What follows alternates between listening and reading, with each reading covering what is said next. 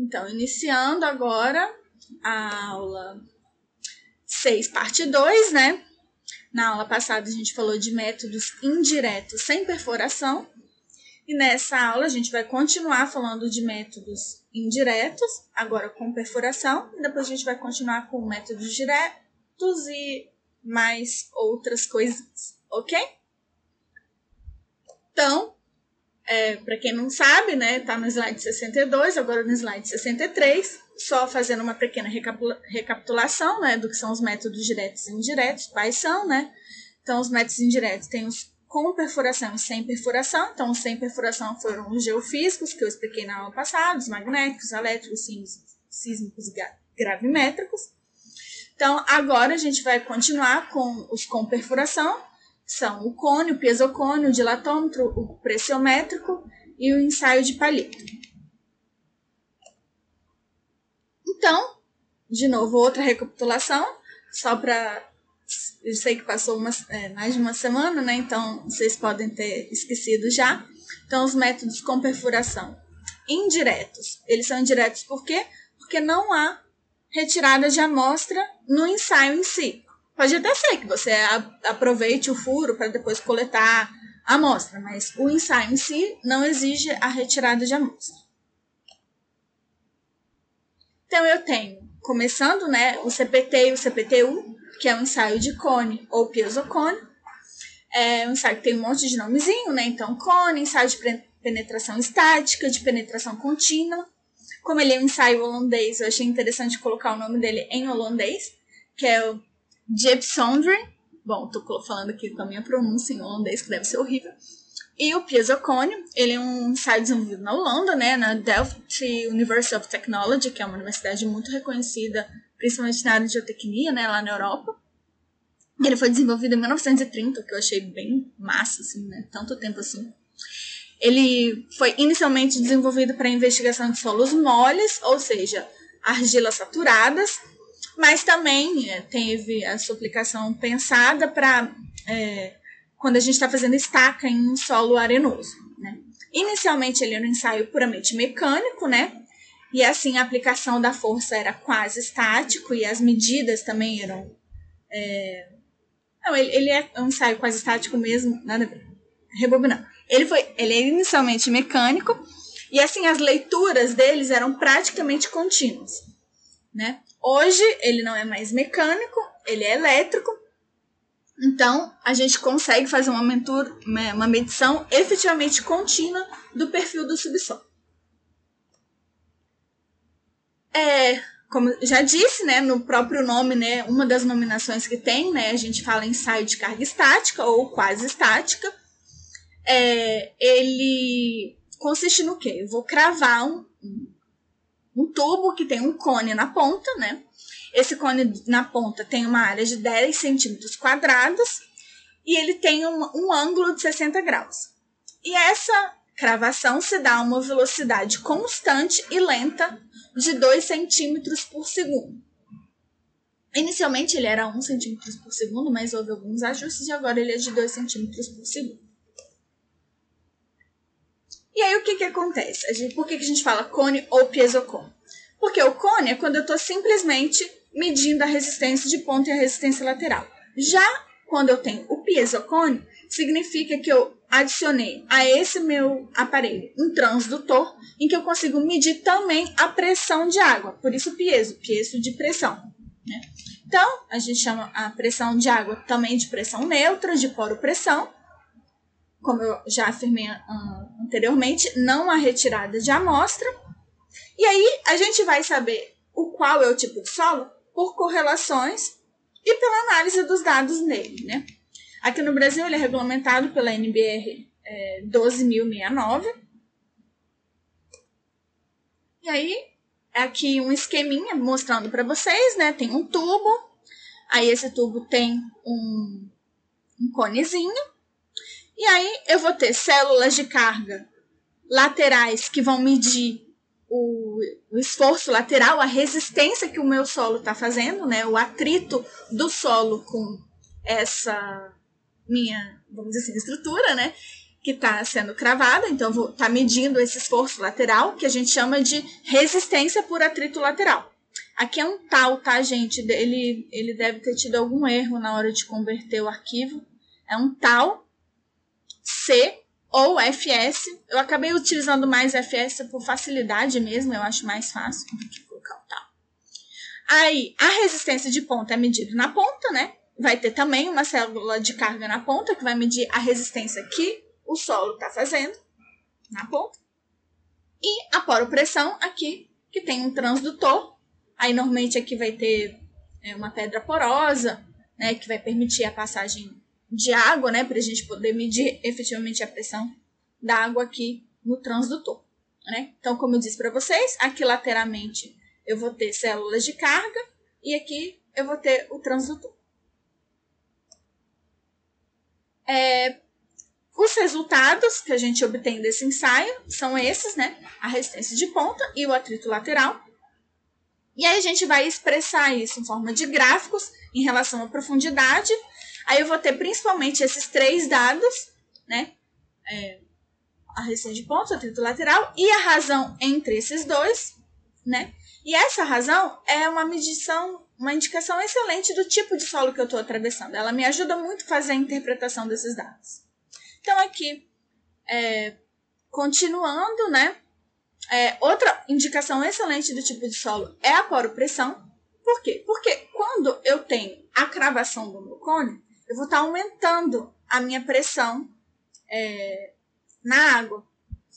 Só que o que, que acontece? Quando eu estou num solo arenoso, esse excesso de pressão devido à carga do cravamento, ele é dissipado rapidamente. Então, eu não, eu não vou conseguir medir essa diferença. Então, a minha pressão de água vai ser praticamente igual à hidrostática, que é a pressão devido ao peso da água que ela faz, né? Tipo, nela mesma. E só que nas argilas não dá tempo, porque é um solo que não é muito permeável, então há um excesso de poro-pressão. E aí, esse excesso de poro-pressão a gente consegue medir. Então a gente sabe, oh, tem excesso de poro-pressão, é porque muito provavelmente é um solo argiloso, né? Outra coisa que a gente pode fazer é quando eu atinjo um solo que eu percebo que ele é argiloso, eu faço a medição da dissipação, do processo de dissipação de pressão. Né? E aí, através disso, eu consigo ter o coeficiente de adensamento horizontal desse meu solo. Isso aqui é muito interessante e vocês vão entender muito melhor disso quando a gente estiver lá em solo zoom. Mas achei interessante botar aqui para vocês. Então, como que são aqui os resultados no gráfico mesmo para vocês verem? Aqui esse primeiro é a resistência de ponta. Então aqui é o, que, é o QC. Então aqui eu estou medindo minha resistência de ponta de forma praticamente contínua até 20 metros. Vocês estão vendo? Aqui é a profundidade, 20 metros. Aqui, nesse aqui, eu vou estar tá medindo a, é, minha o meu atrito lateral. Tá vendo? Meu atrito lateral. Aqui eu estou medindo a minha pressão de água, medida pelo piezocone. Então, a gente está vendo ele aqui. E aqui é essa razão, né? Entre esse e esse aqui me dá esse gráfico aqui.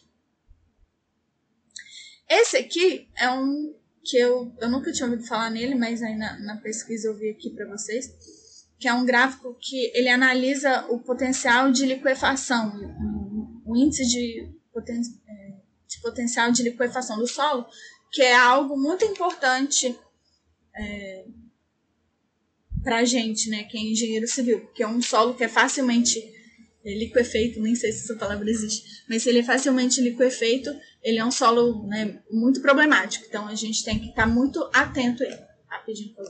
Pedir para entrar. Voltar. E aqui um outro exemplo um pouco mais didático para vocês, que é aqui está expresso no mesmo gráfico, né? Nessa parte aqui, a resistência de ponta Nessa parte de baixo aqui, a resistência lateral. Aqui a gente pode ver a relação entre a resistência lateral e a resistência de ponto. Então, quando a gente vê que tem um valor muito menor, a gente vê, hum, muito provavelmente é um solo mais arenoso.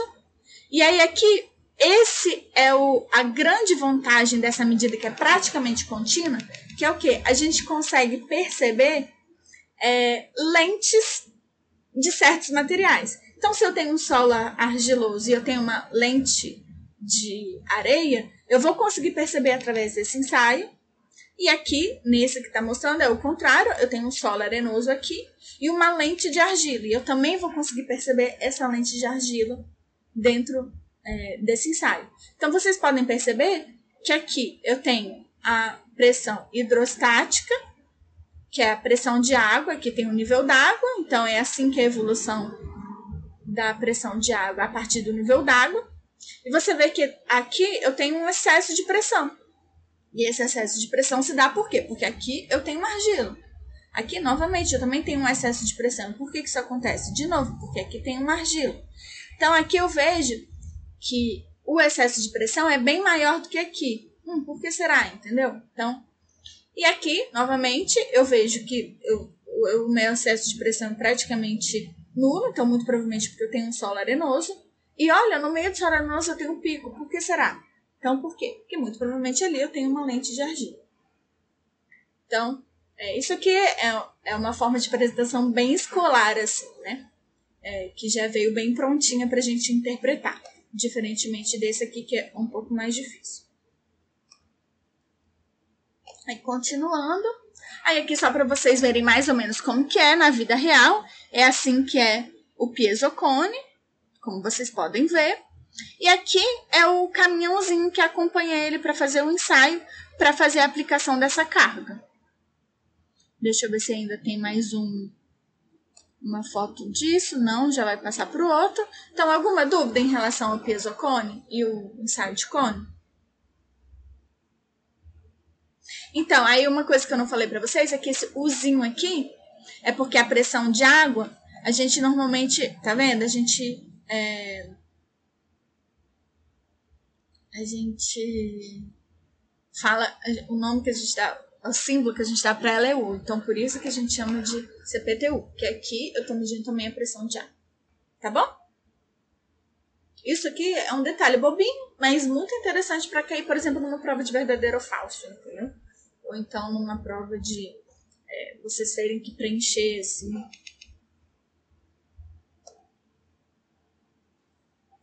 Aí o outro ensaio que a gente vai falar agora é o pressiométrico, que ele foi desenvolvido na França por Louis Menard. É, ele é um engenheiro da École de Pont, que foi a mesma é, universidade que eu fiz meu mestrado e meu doutorado. E é, ele é, esse ensaio é o ensaio que eles mais utilizam lá na França, de todos. E é um ensaio muito legal, muito completo, que tem várias informações, é muito interessante. Então, como que ele é feito? É, a gente pode colocar essa sonda pressiométrica tanto cravando, igual a gente viu ali no ensaio é, do piezocone do cone, ele pode ser um instrumento autoperfurante, ou seja, ele não vai ser cravado, mas que a perfuração vai ser feita, vamos dizer assim, ao mesmo, vai ser dentro, dentro do próprio equipamento, tem o, a célula que vai fazer a perfuração. E, ou então eu posso simplesmente fazer um furo e colocar a minha sonda dentro. No caso do autoperfurante, existem é, duas dois laboratórios que desenvolveram eles em paralelo. O, L, o LCPC, que agora a gente chama de IFSTAR, que era o, o laboratório central do Pont-Chausset, que é um laboratório tipo irmão da École de Pont-Chausset, onde o Louis Menard fez, estudou, né? E também em Cambridge, na Inglaterra, eles também fizeram é, essa adaptação para um equipamento alto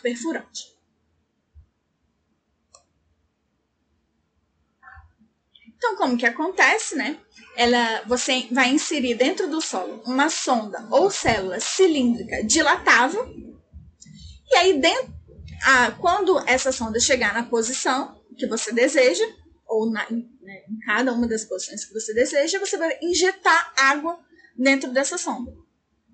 E aí, à medida que você vai injetando água, você vai variando o volume dessa sonda E você também vai variando a pressão que você está colocando ali dentro dessa sonda. Ele é muito importante, por quê? Porque ele é, consegue fazer esse ensaio in situ, né?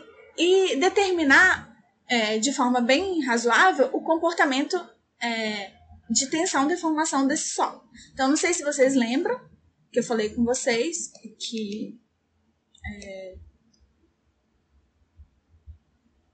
o, a gente tem aqui, eu vou aplicando tensão no solo, e à medida que eu vou aplicando tensão, eu vou deformando o solo. Então, eu vou ter um, os solos que vou ter comportamentos mais lineares, solos que vou ter comportamentos menos lineares, e eu vou conseguir, através desse ensaio, ter a, essa curva tensão-deformação. E através dessa curva, eu vou conseguir ter tanto o, o módulo de Young, né, que é o módulo de deformação do solo, como o módulo cisalhante, o G. E, como eu tenho os dois, eu também consigo obter o coeficiente de posição. Eu também consigo saber qual é o estado de tensões inicial do meu solo. E, através disso, como eu tenho o estado de, de tensão inicial, né, tanto horizontal como vertical, o vertical eu já sei que é o relacionado ao peso das minhas camadas de solo. Aí eu consigo medir o horizontal. E como eu tenho o horizontal e o vertical, eu tenho o meu coeficiente de impulso, que é um parâmetro muito importante também. É... Isso aqui é uma coisa que vocês vão ver só lá em solos 2.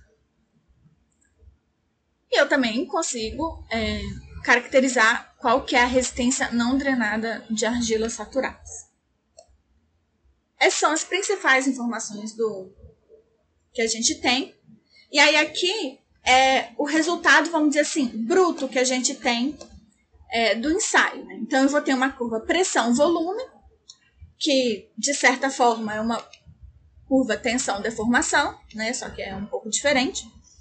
Então essa primeira parte aqui da curva a gente chama que é uma curva de recompressão do solo, é um, uma curva, uma parte elástica, né, ou pseudoelástica que a gente fala, porque nunca é 100% elástica. Esse trecho AB aqui também é um trecho elástico, mas é um trecho, vamos dizer assim, é, novo do solo, que ele ainda não conhecia esse nível de tensão. E aí, a partir desse ponto B, eu saio da zona pseudoelástica do meu solo e eu entro na zona plástica do meu solo. E essa essa tensão aqui, essa pressão aqui, no caso é, é uma pressão que a gente vai estar aplicando, a gente vai chamar ela de pressão de fluagem. Né? Por quê? Porque a partir desse momento aqui, eu saí do meu domínio pseudoelástico, entrei efetivamente no meu, na minha fase plástica. Na verdade, a gente é, chama aqui normalmente de fase elastoplástica, né? Só que eu acho que aqui eles colocaram fase plástica porque o comportamento é bem mais plástico do que elástico. Aí a gente vai é, continuando aplicando essa pressão de água até que o solo rompe, né? Então essa pressão aqui limite é, a gente chama também pressão é, a pressão de ruptura, mas é a pressão limite para o corpo. E aí como que é aqui na prática? Eu coloquei a sonda essa parte aqui é uma célula de gás, essa aqui também é uma célula de gás, que vai manter, é, vamos dizer assim, fixo o meu, a minha zona de ensaio. E essa zona aqui é a zona em que vai efetivamente entrar água e que vai expandir. Então, essa célula vai expandir e vai aplicar uma força no meu solo dessa forma. Eu vou esperar um pouquinho, que a Alessia está fazendo uma pergunta. Sim, eu tô gravando sim o um podcast. Vou até conferir aqui. Sim, tá sim, tá gravando. É que a Alessia perguntou, Prova, você tá gravando podcast? Que um colega não conseguiu entrar e me perguntou. Mas eu tô gravando sim, tá bom? Mais alguma dúvida em relação ao que eu falei até agora? Não, né? Ok. Ó, essa, esse desenho aqui é um desenho, nossa, muito legal, muito legal para cair em prova, tá?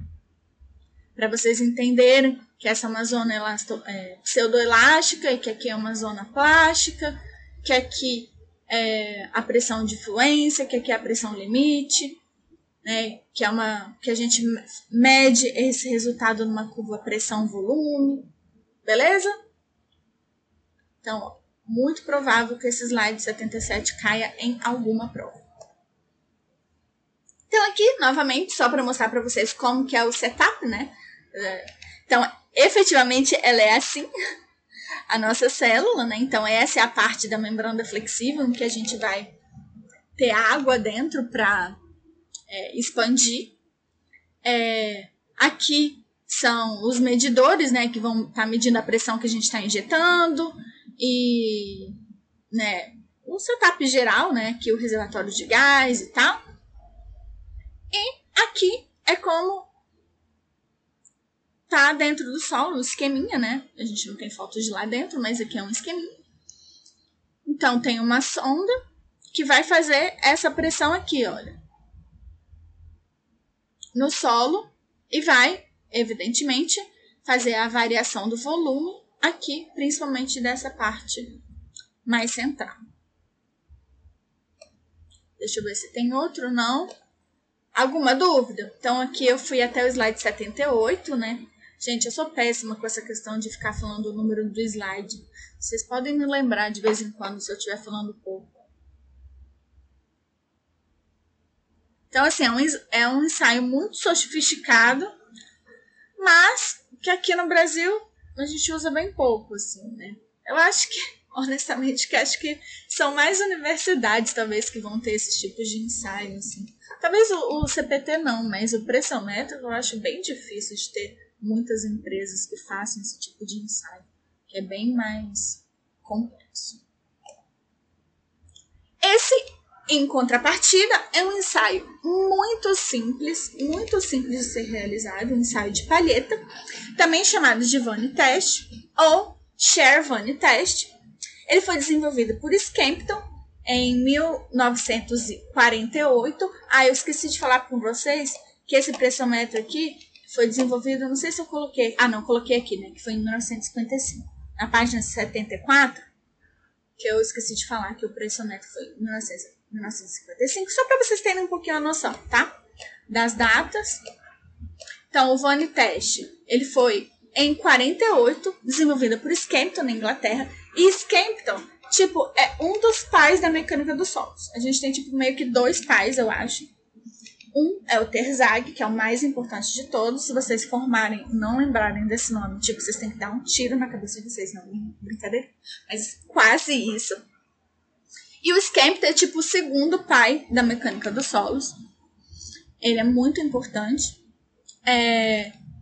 E aí, o que, que a gente mede com esse ensaio? A gente mede a resistência a elementos não drenada das camadas de argila mole. Aí vocês viram que, que eu falei muito, resistências ao alimento não drenado, resistências ao alimento não drenado. E o que, que significa isso? Vocês vão aprender direitinho com o Júlio em solos 2, mas é meio que só para dizer para vocês que eu posso ter uma resistência em que eu vou estar tá, é, aplicando a minha força, né, ou aplicando a minha pressão de forma bem devagar, para que aquele excesso de poropressão, lembra que eu falei para vocês que acontece muito em solos argilosos? Para que aquele excesso de poropressão não dificulte o, é, a vida do solo, entendeu? Então, se eu for bem devagarzinho, então eu estou medindo a resistência drenada do solo, porque eu estou dando tempo para o solo de drenar ou dissipar esse excesso de poropressão. Quando eu estou medindo a resistência não drenada do meu solo, é porque eu não estou dando tempo. O meu ensaio é rápido demais, e aí a, o excesso de poropressão vai diminuir a resistência do meu solo, né? Então, é, é mais para vocês saberem, né? Mas o Júlio vai explicar isso muito maravilhosamente para vocês em Solos 2. É só para dar uma introduçãozinha, né? E aí, o que, que a gente pode fazer de muito interessante nesse teste? A gente pode, depois que romper o solo, repetir o teste. Por quê? Porque aí eu vou ter a minha resistência não drenada do meu solo indeformado, né, como vamos dizer assim, com a minha amostra indeformada, e depois eu vou ter com a minha amostra amolgada, ou seja, meu solo amolgado. E esse é um parâmetro muito interessante para eu medir a sensibilidade da minha argila. Quero saber o quanto a estrutura intacta dela é relevante para o comportamento do meu solo. Isso é muito legal. Então, aqui. Perdão. É, como que eu faço o cálculo, né? Dessa minha resistência não drenada.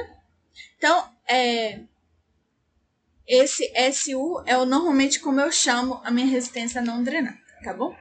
U é de undrain, né? É tipo, não drain. Aí o M é o torque que eu tô aplicando. D, o diâmetro da minha palhetinha. H, a altura da minha palhetinha. Então, é assim. Eu tô aqui com é, a minha hastezinha, a minha palheta. E aí eu vou aplico um torque. O torque que eu vou estar tá aplicando, normalmente, é de 6 graus por minuto. E aí eu vou fazer isso em todas as profundidades que eu quiser, né? E eu posso fazer isso novamente com uma cravação estática, tipo lá no cone, ou perfurando enfiando a minha paletinha. E a grande vantagem dele é que é um ensaio muito simples e rápido de ser feito. Eu acho que é só isso. Isso. Alguma dúvida? Parei aqui no ensaio de palheta no slide 80.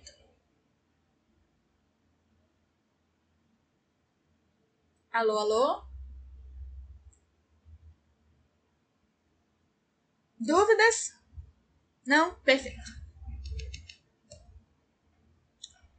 Continuando.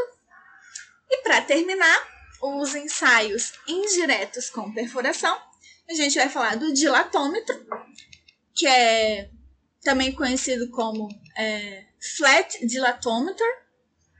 E aí, esse DMT aqui é porque é o dilatômetro de Marquette Test, entendeu?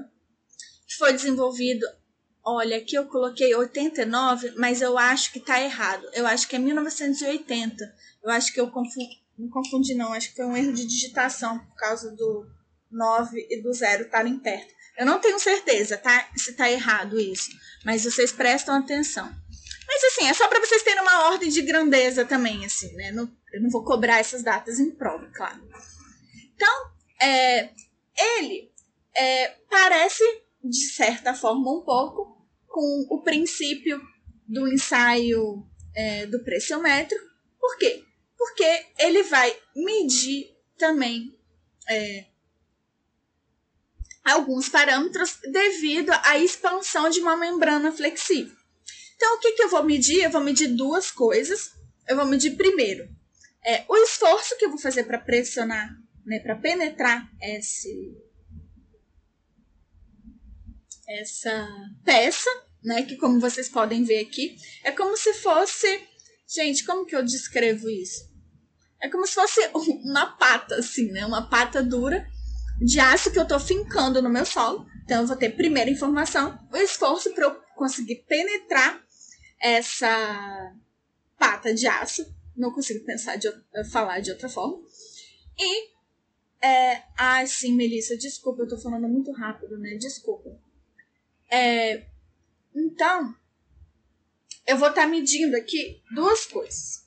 Primeiro, o esforço, a força que eu estou utilizando para penetrar esse equipamento. E é, a segunda coisa que eu vou estar tá medindo é a pressão para expansão dessa membrana. Então, eu não sei se tem é, outra figura, eu acho que eu esqueci de colocar outra figura, deixa eu ver, não. Gente, esqueci de colocar outra figura melhor. Mas depois vocês procuram na internet, que aí vai ter uma figura com isso lateral mostrando como que é o processo de expansão, né? E aí ele tem muitas vantagens, né? Que ele é um equipamento de relativo fácil manuseio. Ele é relativamente simples a operação dele, ele é portátil e também é um ensaio relativamente econômico. Porque, por exemplo, o pressiométrico e o, o ensaio do piezocone, eles não são tão, é, tão econômicos assim. Então, comparado com eles, ele é um ensaio bem mais barato. E aí eu vou poder medir muitas informações. Uma dessas informações é o coeficiente de empuxo no repouso. E aí como que eu vou conseguir medir isso, né? À medida que eu vou fincando, você consegue imaginar que à medida que eu vou fincando, como isso é uma membrana flexível, é, no processo de fincagem, a minha membrana vai fazer assim, olha. Deixa eu ver se eu consigo desenhar aqui. Aqui, vamos fingir que aqui é a minha pata. Ai, gente, eu sou péssima. Deixa eu voltar aqui. A minha pata tá assim. E aí aqui tem a membrana, né? Então vamos, a membrana, ela vai fazer tipo assim, ela vai afundar. É uma coisa normal, é uma coisa flexível. O solo vai ter a tendência de querer entrar dentro, não é verdade? Vocês conseguem entender esse movimento? E aí o que, que eu vou fazer? É, eu vou aplicar uma pressão de ar até que essa minha membrana volte à posição inicial dela. E aí, no momento que eu tiver essa minha, a minha membrana voltando para a minha posição inicial, eu sei que essa pressão que eu estou fazendo é igual à tensão horizontal do meu solo naquela posição. Então, como eu disse para vocês, é, o meu coeficiente de empuxo no repouso é o que? É a minha tensão horizontal inicial, né, no repouso, né, pela minha tensão vertical no repouso. E a minha tensão vertical é algo que eu já sei, porque tem a ver com a profundidade, as camadas do solo, os pesos das camadas do solo, é uma coisa fácil. E a minha tensão horizontal vai ser justamente o quê? Essa tensão que eu estou precisando para eu manter a minha membrana em repouso na posição inicial dela, é a mesma que vai ser a minha tensão é, horizontal do meu som. Outras características que eu consigo é, medir é a razão de pré-adensamento do meu solo, o módulo de deformação e a resistência dos elementos do solo. Não vou me alongar em tudo isso, porque é o que eu estava querendo aqui, era realmente só fazer um panorama geral para vocês, ok? Então, estou aqui no slide 83, e no slide 83 eu acabei os métodos indiretos. Alguma dúvida?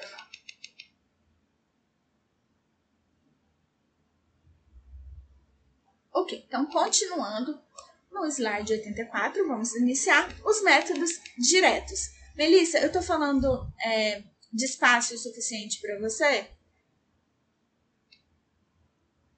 Gente, vocês me, me alertem a isso, tá? Que eu sei que eu tenho o hábito de falar um pouco rápido. Tá bom? Então, vamos começar agora com os métodos diretos. Recapitulando, existem principalmente três tipos, né? O por escavação, o por parede de encosta e o por furo de sondagem. Então, iniciando o de escavação, vai ser um método que a gente vai normalmente fazer ou poços ou trincheiras. E aí o que, que acontece? O poço é um poço mesmo, né? Que você vai fazer. E aí a gente fala poço por quê? Porque normalmente ele é circular. E aí a trincheira, ela normalmente vai ser retangular. E aí o que, que acontece? Eu vou efetivamente cavar um buraco. E aí, a partir dessa, é, desse buraco que eu fiz, eu vou conseguir fazer uma inspeção visual do, das minhas camadas de solo.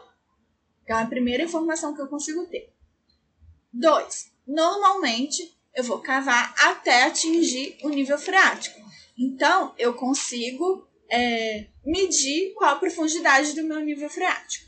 Eu não consigo, eu tenho uma dificuldade bem maior, de fazer é, uma perfuração né, uma perfuração, assim, uma escavação abaixo do nível freático, é uma coisa mais difícil. Por quê? Porque normalmente a parede do solo não vai é, conseguir resistir, né?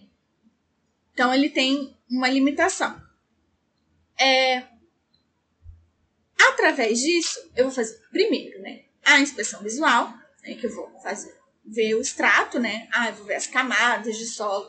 Talvez em algum lugar não vou ter camada nenhuma, vai ser um solo só. Mas se eu tiver mais de uma camada de solo, eu vou conseguir, através dessa escavação, ver as camadas de solo. A segunda coisa que eu posso fazer é coletar amostras, tanto deformadas quanto indeformadas.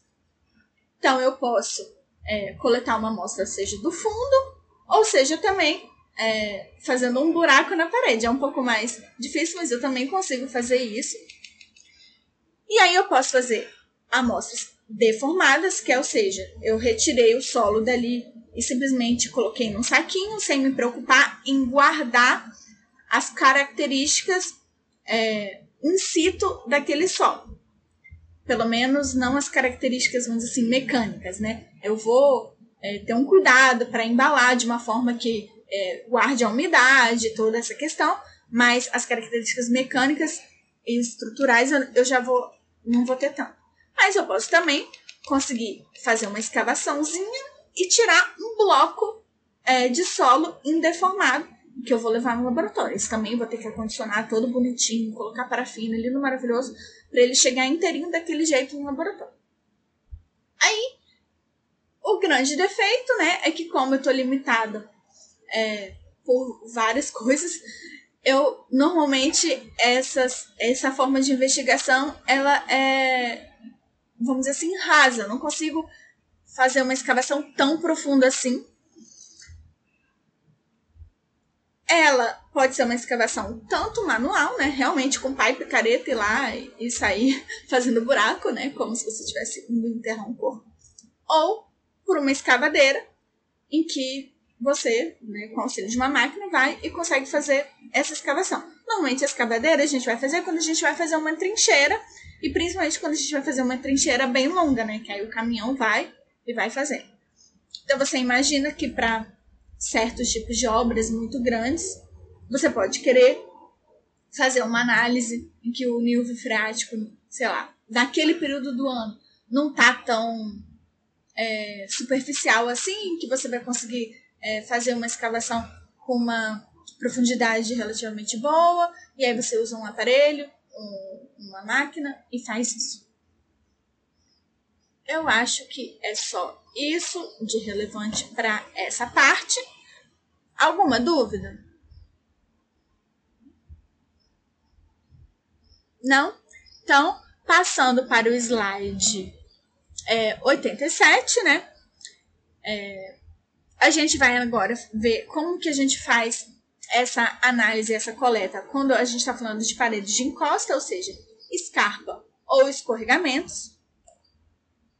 Então, aqui o que, que eu vou ter? Novamente, assim como lá, é bem parecido com poços e trincheiras. A diferença é o quê? Que ali já tá fácil, né? Eu não vou ter que escavar nada, só vou ter que chegar no lugar e fazer a análise.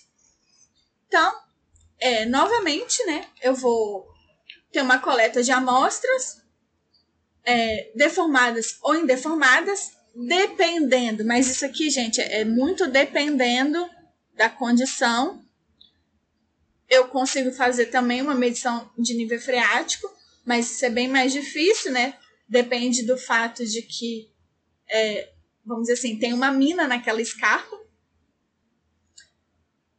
E aí aqui não dá para ver direito, mas são duas pessoazinhas que têm um andaime aqui, tá vendo?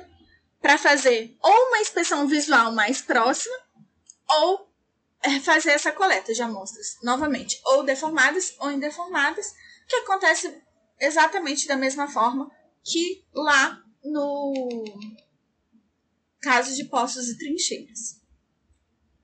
Quando eu estou falando de é, um lugar em que efetivamente aconteceu, por exemplo, assim, um escorregamento recente, o que eu posso tentar fazer também é, por exemplo, coletar o material do solo que ficou, né? Que não caiu, que não escorregou, e o material lá embaixo também que foi escorregado. Então eu vou ter a amostra desses dois solos para ver se é o mesmo solo, se não é o mesmo solo. Então isso é uma outra análise bem interessante que pode ser feita. Eu também tenho, é, com esses dois solos diferentes, eu posso analisar a amostra, vamos dizer assim, indeformada dos dois e fazer uma comparação. Por quê? Porque vamos supor que seja o mesmo solo, Sendo o mesmo solo, eu vou ter embaixo um parâmetro é, amolgado do solo, mas o amolgado residual, não um amolgado totalmente amolgado. Porque essa é uma diferença muito importante. Que, é, vamos dizer assim, eu tenho níveis de amolgamento diferente, né? Eu posso deformar o solo completamente, ou eu posso simplesmente não ter uma, uma amostra perfeita. E aí o que, que acontece? Quando eu estou fazendo um ensaio de tensão deformação, é, por exemplo, um ensaio de cisalhamento é, simples ou um ensaio de resistência simples, é, muitas vezes eu vou ter uma curva de tensão-deformação que é mais ou menos assim, ó. Em que eu tenho um comportamento dessa forma. Então, aqui a gente chama de comportamento de pico, enquanto aqui a gente chama de comportamento residual. Ou seja, é o estado que essa amostra ficou depois de ser rompida, que é mais ou menos o que acontece aqui, né? Então, houve escorregamento, a amostra caiu, então essa amostra caiu, ela rompeu, e ela rompeu, e ela vai parar em algum lugar. Ela para em algum lugar com alguma configuração.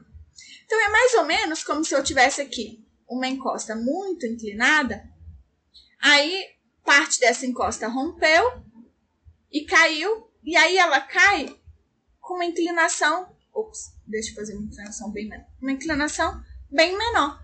Então vamos dizer assim: aqui, esse meu solo, nessa condição inicial, ele tinha um ângulo de uma coesão e um coeficiente de atrito. E depois que ele caiu, eu vou ter outra coesão e outro coeficiente de atrito, que é aqui a forma residual dele. Mas isso aqui não, significa que esse solo está, sei lá, completamente amolgado. Pode ser que sim, pode ser que não. Então, é muito interessante fazer essa comparação do solo ali intacto antes desse processo de escorregamento e também aqui depois do processo de escorregamento. E aí a gente tem essas duas comparações. E aí a gente pode fazer um outro ensaio com o solo totalmente amolgado. E aí a gente vê, por exemplo, se essa curva do solo totalmente amolgado chega para cá, se é bem parecida ou não, né?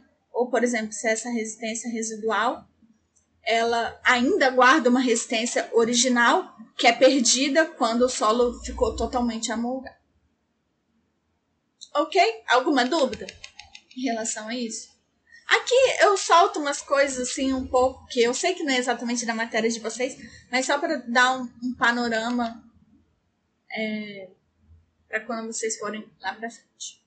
Para vocês saberem a importância disso aqui, entendeu? Que tem aplicação. Vocês vão ver a importância disso mais lá para frente.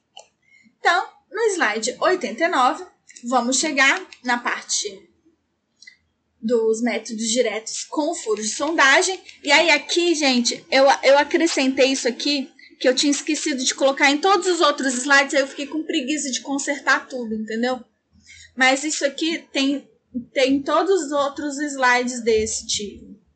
Porque eu vou ter quatro tipos principais de furo de métodos diretos com furos de sondagem.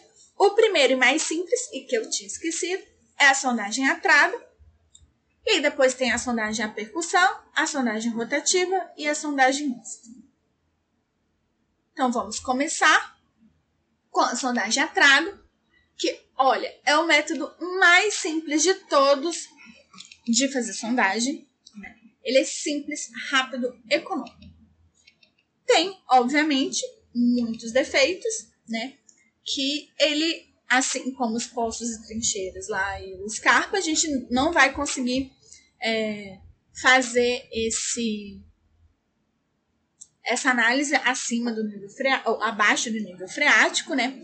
Então, existem algumas exceções? Existem. Então, quando eu tenho um material excessivamente consolidado, eu consigo cavar um pouco abaixo do nível freático. A mesma coisa lá com postos e trincheiras também. Se eu tenho um material extremamente consolidado, eu consigo cavar e ter um nível freático um pouco, só que é bem limitado isso, né?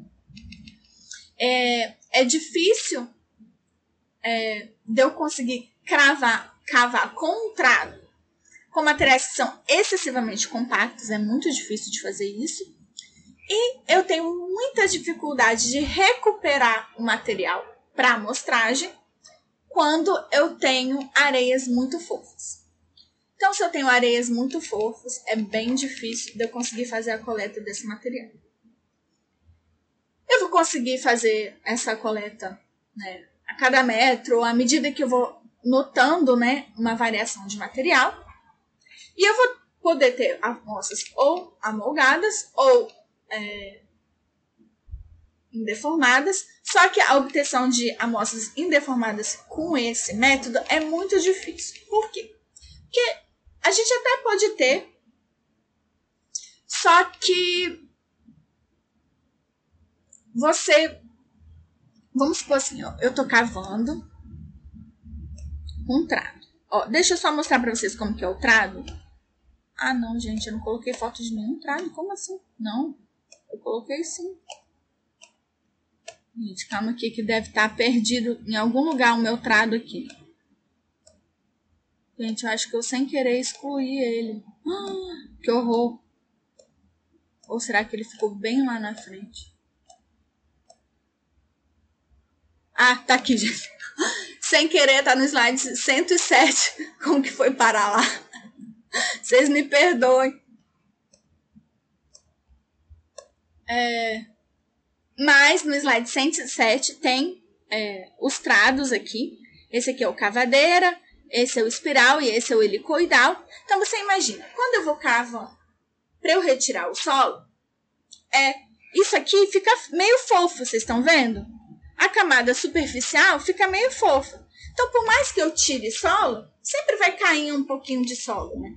Então você imagina, se eu quero pegar um, uma quantidade de solo indeformado, eu teria que ter certeza que não teve nenhum material que restou aqui em cima. Então é bem difícil de fazer isso, assim. Pelo menos, né? Tipo, eu imagino que seja bem difícil. Eu não conseguiria fazer isso. Mas, talvez quem tenha técnica, quem tenha experiência, né? Consiga é, fazer essa retirada de material, retirar tudo e aí, dentro do furo, colocar outro tipo de amostrador, né? Acoplar um amostrador ou fazer uma adaptação com esse tipo de material para colocar um amostrador de parede fina, que é um amostrador utilizado para retirada de amostras indeformadas. Ah, eu esqueci de falar isso também para vocês, aqui atrás, né? Na parte de é, de poços e aqui tudo, além de eu tirar um bloco de rocha ou de solo, né, que eu vou levar para o laboratório, eu também posso é, ter um amostrador que eu consiga é, retirar direto, seja da minha parede do meu poço, seja da parede da minha escarpa, uma amostra indeformada. Só que o que, que acontece? Normalmente a gente prefere tirar um bloco maior e fazer essa seleção do material específico para o meu ensaio no laboratório, que é uma, uma, vamos dizer assim, um ambiente mais propício para eu conseguir ter uma amostra melhor e mais preparada, entendeu? E aí o que, que eu faço normalmente? Pego esse bloco bem grande e levo para o laboratório e talho a minha amostra de um jeito que fique mais fácil eu assegurar a qualidade dela, né? Aqui, mas eu posso também, né, seja na minha escarpa, seja no, no meu poço, é, utilizar um amostrador de parede fina para realizar a amostragem é, da minha amostra direto onde eu quero, entendeu? Mas assim, a gente não recomenda muito. Então, aqui no trado é a mesma coisa, né? No caso aqui, eu não vou conseguir fazer a amostragem do, de um bloco, né? Mas eu poderia ter um amostrador de parede fina em que, sei lá, a cada metro, por exemplo, eu consiga garantir que o meu fundo tá limpinho e eu vou conseguir fazer a fincagem desse meu mostrador para eu coletar a minha amostra. E o que eu posso ter também é que esse amostrador de parede fina, vamos dizer assim, é longo o suficiente para eu conseguir eliminar é, uma grande parte dessa minha amostra e pegar efetivamente só a, a parte que eu tenho certeza que está deformada. Vocês conseguiram entender mais ou menos como que é essa parte de amostragem? Beleza.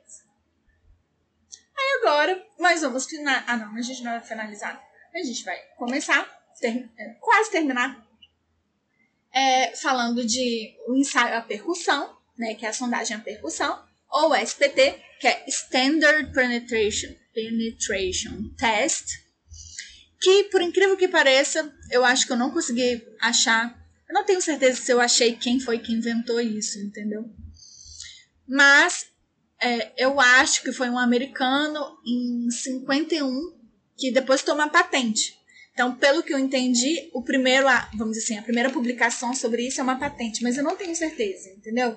Tipo, e eu procurei vários livros e eu não achei nada assim. Né? Só porque eu gosto um pouco dessa parte histórica, entendeu? Mas aí, o que, que eu vou conseguir? Através desse ensaio, eu vou ter um índice de resistência à penetração do meu solo. E aí, como que eu vou é, realizar esse ensaio? A grosso modo, grandes números para você, eu vou pegar um peso de 65 quilos e vou fazer ele cair de uma altura de 75 centímetros. E aí, cada vez que eu deixar esse peso cair, é um golpe, né? E aí, eu vou fazer uma quantidade de golpes para avançar três lances de 15 centímetros, ou seja, eu vou avançar 45 centímetros. E isso vai me dar um número. E esse número eu vou chamar de quê? Eu vou chamar de MSPT, que é o número de golpes para cravação dos últimos 30 centímetros do amostrador de Raymond Terzaghi. Lembra que eu falei com vocês de Terzaghi? Então, é esse mesmo.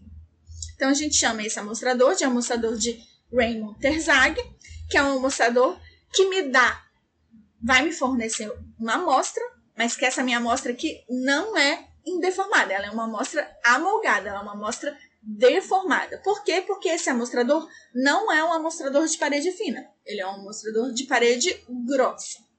E por que ele é um amostrador de parede grossa? Porque ele vai receber um monte de pancada, né? Então não pode ser uma coisa fininha que vai estragar. É... Então, Quais são as informações que eu tenho desse ensaio? Primeiramente, né, eu tenho o número de golpes, né, a cada metro. Eu tenho, através desse ensaio também, a posição do nível freático. Só que nesse ensaio, diferentemente é, de todos esses outros indire é, diretos que eu falei para vocês, ele consegue avançar além do nível freático. Então, isso é uma coisa muito importante. É um ensaio que eu consigo fazer abaixo do nível freático. E eu também vou determinar os tipos de solo e as profundidades de suas ocorrências, porque à medida é, que eu for cravando o meu solo, eu vou ter a minha amostra. Então, por mais que ela não seja indeformada, eu vou conseguir ver se existirem layers desse solo ali naquela minha amostra. Né? Esse meu amostrador vai ter o quê? 45 centímetros, ok? Então, continuando, ele tem inúmeras vantagens e ele é um ensaio de longe o mais utilizado no Brasil, para não dizer praticamente o único utilizado aqui no Brasil, né? Então eu tenho várias vantagens. Eu consigo localizar o meu nível freático, beleza, nos outros eu também consegui. Ultrapassar o nível freático, ótimo, com os outros eu não consegui. É, o meu furo pode ser revestido caso ele seja instável, ou seja, é, vai que é um solo muito mole, né? E que se você não revestir, ele vai desabar. Não tem problema. Lá no trado, no poço, eu não fazia nada disso. Mas aqui eu consigo revestir o meu, o meu poço para eu manter ele estável para poder continuar cravando embaixo. Rapidinho que a Alessia tá fazendo. Então, meu amor, desculpa, né? Isso é uma coisa horrível. Todos esses ensaios são ensaios de campo, entendeu? Todos eles. Todos que eu falei até agora. O cone, piezocone, é, o dilatômetro, o vaniteste, o, é, o pressiométrico, o poço de trincheiros, o Scarpa, é, o ditrado e esse e o rotativo são ensaios de campo. Então, são assim, ah, eu preciso fazer uma medição em tal lugar. Então, eu vou lá em tal lugar e vou medir em campo, entendeu? Isso não são ensaios que eu faço em laboratório. Eu posso, sim, dependendo do ensaio, e coletar, como eu disse para vocês, alguns desses ensaios, né? Todos esses que eu estou falando agora. No, no é, do cone, do piezocone, do pressiometro, do vaniteste e do dilatômetro, eu não coleto é, o ensaio em si, é um ensaio em que eu não coleto solo. Eu posso, em paralelo, coletar solo? Sim, e é o que normalmente eles fazem. Normalmente eles vão fazer um furo para coleta de solo em paralelo. Mas o ensaio em si não coleta solo. Já esse ensaio aqui, ele coleta amostra de solo, né? Então, com essa amostra de solo, eu posso levar para o laboratório e fazer muitos ensaios, né? Ensaio de peso específico dos grãos, de umidade, de várias coisas. Né? E aí, como eu estava falando, nos poços e trincheiras e escarpas, se eu coletar uma amostra né, X de um bloco, eu posso levar também para o laboratório e fazer qualquer ensaio que eu achar necessário. Aqui no PTI, é, no caso, no laboratório da Unila, né? No laboratório da Unila, a gente tem quais equipamentos para fazer ensaios de laboratório? A gente tem o trexial, a gente tem o cisalhamento direto, a gente tem o CBR e a gente pode fazer, né, os limites, né, massa específica, todos esses ensaios de caracterização, de compactação e etc, né? A gente também tem um trado, que é o, equipamento que a gente utiliza normalmente para coletar é, amostra é, deformada, né, no campo. A gente vai lá, pega o solo e leva para o laboratório. A gente tem um trado também. É, eu não sei se tem outro equipamento é, para sondagem, assim, eu acho que não. Eu acho que o único que a gente tem é o trado. E a gente tem um trado tanto manual quanto mecânico. Eu esqueci de falar isso para vocês. Que o trado pode ser tanto manual, que é igual lá no slide 107, que eu, que eu mostrei para vocês. Então aqui os dois carinhas fazendo furo na mão, no, na cara e na coragem, tá vendo aqui? Eles estão apertando e girando, né, na mão. Ou pode ser uma coisa mecânica que gira e é, tipo uma coisinha que você coloca gasolina. É, não sei se é gasolina, sei se é diesel, mas bom, não importa. Você coloca combustível e aí ele faz o motorzinho dru, dru, dru, e ele mesmo que faz o, o giro, né? Acho que tava aqui, certo? Então, é, deu para entender? É que eu achei que eu tinha sido clara, mas eu, eu realmente não fui clara. Você me perdoa? Ok. É, mas tem é, muitos laboratórios que, para fins de pesquisa, têm esses equipamentos, né? Não é o caso da Unira, mas muitos laboratórios têm. Eu acho que na universidade que eu fiz é, graduação, eles têm um SPT para fazer ensaio. É, eu, não, eu não sei se eles tiram da universidade para fazer ensaio, mas assim, pelo menos para aulas de laboratório, para vocês verem como que é feito, sim, eu acho que eles têm. E assim, universidades grandes, pode ser que tenham vários, né? O pressionômetro, o, o piezocone e tal, pode ser que tenham vários. Mas, deu para entender mais ou menos como que é o princípio desse aqui? Beleza. As vantagens, né? Aí, é, ele atravessa solo resistente, o que é muito bom. Lembra no trado, a gente, quando o solo era muito resistente, era muito difícil? Então, uma vez, é, aqui no laboratório da Unila, eles jogaram sem querer meu, meu solo fora. E aí eu fiquei muito puta. Aí eu tinha que dar aula de laboratório, precisava de mais solo, né? E aí eu fiz os alunos tirarem o solo. Menino, que dificuldade que foi. Com o trado, a gente não conseguiu. O solo era muito duro, a gente não conseguiu. Os meninos tiveram que fazer na picareta, entendeu? E olha que tinha um monte de menino forte assim, na minha lembrança, tinha o Cipriano, eu acho que tava. O Cipriano é bem fortão, sabe? Então, é, é bem difícil mesmo. Exatamente, Alessia, esse é o princípio, fazer esses meninos mostrar que eles estão fazendo academia, entendeu? Esse é o objetivo. E aí, olha, é muito difícil, não foi fácil não, tá? tinha teria que usar o, mecânico assim para conseguir fazer. Só que eu não sabia, assim, eu, não tive coragem de pegar, entendeu? Que eu sou meio medrosa para essas coisas, tipo de fazer sozinho. Aí eu fiz eles fazerem na picareta mesmo. Nossa, mas foi difícil pra caramba. E no final dos contos não deu certo, porque eu precisava de um solo arenoso e não tinha areia o suficiente no solo ali do PT. Então, nós fiz os meninos trabalharem muito à toa. Mas aí, continuando, né? Outra vantagem muito boa desse aqui do SPT é que é, ele atravessa os solos resistentes, que o trave não, é, não atravessava. A gente consegue localizar os tipos de solo, porque à medida que a gente vai é, avançando, se a gente está utilizando o trado, a gente consegue pelo menos ter uma noção né, se o solo está é, continuando o mesmo ou não. E quando a gente está utilizando efetivamente o amostrador, a gente consegue efetivamente ver o, o, solo, né? A gente mede a resistência do solo, mais ou menos indiretamente, né? Porque quantos mais golpes eu preciso, quanto, quanto mais golpes eu preciso, mais é, resistente ao meu solo. Então, é uma medida indireta de resistência, por isso que eu coloquei aqui mais ou menos um slide 93, tá, gente? Ele é relativamente barato e ele consegue ir para locais de difícil acesso, o que é bem prático, assim, porque é só um tripézinho pronto, acabou.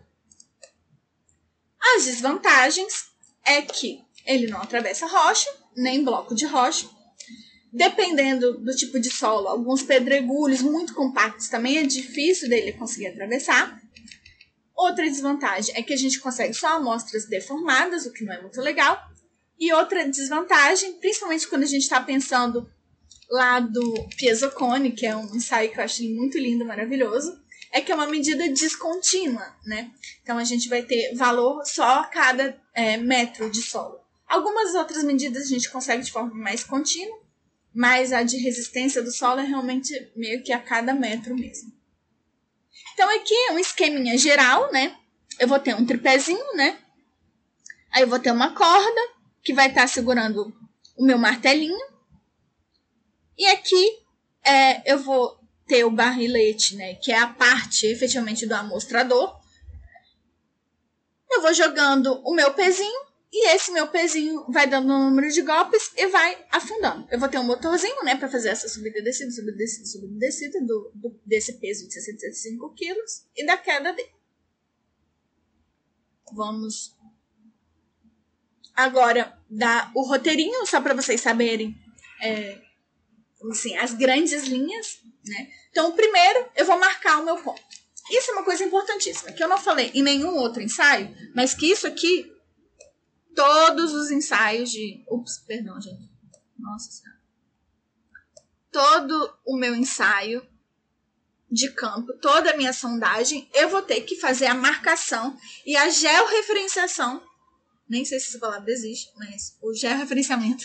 O georreferenciamento do meu furo. Então, isso é uma coisa muito importante. Vou marcar o meu furo, hoje referenciar. Aí eu vou montar o meu cavalete, né? Colocar corda e tudo, blá blá blá. E eu vou, com o trado, furar um metro. E aí, o que, que eu vou fazer? Eu vou estar tá recolhendo essas amostras. Depois que eu recolhi as minhas amostras e fiz tudo, o que, que eu coloco? Eu coloco o meu amostrador no fundo do, do furo. Então, eu sei que eu cavei um metro, então eu vou lá e vou colocar no fundo do muro. E eu vou anotar a minha posição. E por que, que isso é importante? Porque às vezes, só de, às vezes o solo é tão horrível, horrível, horrível, que só de você colocar o amostrador, ele já cai. Tipo, você não precisa fazer golpe nenhum. Você colocou o amostrador, ele já cai. Então, isso é algo muito importante, porque eu sei que eu furei um metro, então eu tenho é, vamos dizer assim, o meu um metro que eu sei que eu furei. E eu sei o tanto que ele avançou ou não avançou se eu coloquei o meu amostrador em cima. Então, eu vou lá, anoto a posição. Se ele não avançou nada, beleza. Não avançou nada, eu coloco lá que não avançou nada. Aí eu vou erguer o martelo na posição de 75 centímetros e vou deixar cair em queda livre. Eu vou fazer isso quantas vezes forem necessárias para eu avançar os meus 45 centímetros de penetração. Aí eu vou recolher a minha amostra desse meu amostrador? E vou acondicionar ela né, numa lona para não perder umidade, etc e tal. E eu vou voltar aqui no meu passo 3. Vou de novo furar só que dessa vez, nessa segunda vez, eu não vou furar um metro, eu vou furar só 55 centímetros. Por quê? Eu vou furar 55 centímetros e vou fazer isso sempre. 55 centímetros, 45 centímetros do meu amostrador. 55 centímetros, 45 centímetros do meu amostrador. Eu vou fazer isso ad infinito, não, não ad infinito, ad até quando eu achar que é necessário. Né? E aí, depois que eu furar os meus 55 centímetros, eu faço a mesma coisa, eu apoio no fundo e vou anotar a minha posição. Eu sei que eu furei 55 centímetros, eu sei, em teoria, onde eu deveria estar, vou colocar meu amostrador e vou ver se ele afunda. Aí, novamente, vamos dizer assim, se ele não afundar nada, eu vou erguer o meu martelo na posição de 75 centímetros e deixar cair em queda livre, pela quantidade de vezes que for necessário, até eu atingir 45 centímetros de penetração. E eu vou recolher as amostras. E uma coisa muito importante é que lembra que eu falei com vocês, né? São três intervalos de 15 centímetros. Ou seja, eu vou medir quantos golpes eu preciso para o meu primeiro 15 centímetros, quanto que eu preciso para o segundo e quanto que eu preciso para o terceiro. Só que no meu NSPT é, o golpe, é a quantidade de golpes só para os meus 30 centímetros finais. E aí eu vou fazer isso até a quantidade de metros que eu achar necessário, que o meu cliente achar necessário, que a norma achar necessária, ou até eu encontrar material impenetrável. Então, se eu encontrei o penetrável, eu parei. Pronto, acabou. Não tem mais o que fazer. Existe uma grande, um grande problema que eu falei com vocês, né? Se encontrar matacão, essas coisas assim, é uma merda. Porque, tipo, é, eu deveria ter que saber o que passa embaixo. Mas eu não tô sabendo. Mas bom, eu já vou falar um pouquinho disso um pouquinho mais pra frente. Algumas observações são que se eu encontrar o nível. Da... Ah, sim, uma coisa importante aqui. Aqui, você tá vendo? Que eu falei assim: ah, vou perfurar com trado até um metro. E aí depois, na segunda vez também, vou furar com trado 55 centímetros. Mas, se eu encontrar o nível d'água, se eu atingir o nível d'água, essa parte 3 aqui, ela, é, ela vai ser feita por circulação de água. Ou seja, eu vou circulando a água e essa água vai rompendo o meu material e vai é, trazendo essa mistura e vai depositando num lugar que, que é uma, tipo uma caixa d'água, assim, numa mini caixa d'água, numa grande caixa d'água. E aí ele vai depositando ali, vai filtrando e você vai ter o material é, acumulado, né? Ali para aquele metro. Então, isso é uma parte muito importante. Se eu atingir o nível d'água, esse meu avanço dos meus 55 centímetros não vai ser feito pelo trado, vai ser feito através de circulação de água. E aí aqui é mais ou menos só para vocês terem noção, né? Tipo, o primeiro metro eu avancei com trado, aí eu avancei 45 centímetros com o amostrador, depois mais 55 centímetros com o trado ou por circulação de água, depende da posição do nível d'água, avanço 45 centímetros com o amostrador e assim sucessivamente. Então, eu vou ter as informações nessa aula. Aí aqui, meio que em forma de desenho, só para vocês saberem como que é um cavalete. É, aqui é só para explicar para vocês que o primeiro metro é feito com um trado. Aqui é só para vocês terem noção de como é o amostrador. Vocês estão vendo? Talvez a imagem tenha ficado um pouco pequena, né? Vocês conseguem aumentar essa imagem? Assim, dá para aumentar aqui. Então, aí vocês conseguem ver esse amostrador cheio, que aí você fez o ensaio, você vai, abre e acondiciona essa amostra para recomeçar com a próxima amostra. E aqui, só para vocês verem como que é o martelo, aí tem a marcaçãozinha aqui, que é o lugar fixo, que você sabe que tem que levantar até aqui para fazer cair, e um martelinho de é, 55 centímetros. Aí aqui é um GIF que eu vou mostrar para vocês no final da aula, que eu não consegui é, fazer o upload do arquivo aqui é, em formato de apresentação, de apresentação. Eu só consegui fazer em formato de PDF mesmo. Então, é, depois eu mostro para vocês como que é o ensaio NSPT, que eu fiz um GIF bem bonitinho aqui. Mas eu vou avançar e depois eu mostro, tá bom? Então, eu tô aqui no slide 99. Slide 99 é um GIF também que depois é, é, eu mando para vocês no site. Aí, uma coisa muito importante, vocês devem estar se pensando, mas prof, esse negócio de três negócios de 15 centímetros me parece uma coisa né, não muito real, né? Como que eu vou fazer isso sempre? Né? Como que eu vou ter certeza que isso vai acontecer sempre? Então, não vai acontecer isso sempre. E aí, não acontecendo isso sempre, não tem problema, é a vida, entendeu? Aí, o que, que a gente vai fazer? A gente tem outras formas de medir o NSPT, que são através dessas formas. Então, por exemplo, se eu dei só um golpe de martelo e essa minha penetração for maior do que 45 centímetros, o que eu vou fazer? sei lá, 1 sobre 50. Então, o meu NSPT não vai ser através de número, vai ser através dessa fração. E aí eu, a pessoa vai saber, olha, avançou com um golpe 50 centímetros. Ou, por exemplo, se eu só apoiei o meu martelo, lembra lá? Só apoiei, só coloquei o meu mostrador e apoiei o martelo e já houve penetração. Então, o que, que eu faço? Eu vou é, anotar zero, não precisei de nenhum golpe, e já avanhou, por exemplo, 50 centímetros. Tem outro caso, que é que eu cheguei num solo tão duro, tão duro, tão duro, que eu não consigo mais avançar. E aí, por exemplo, eu já dei 15 golpes e ele avançou só 7 centímetros e não conseguiu mais avançar. Então, eu vou colocar aqui 15 por 7.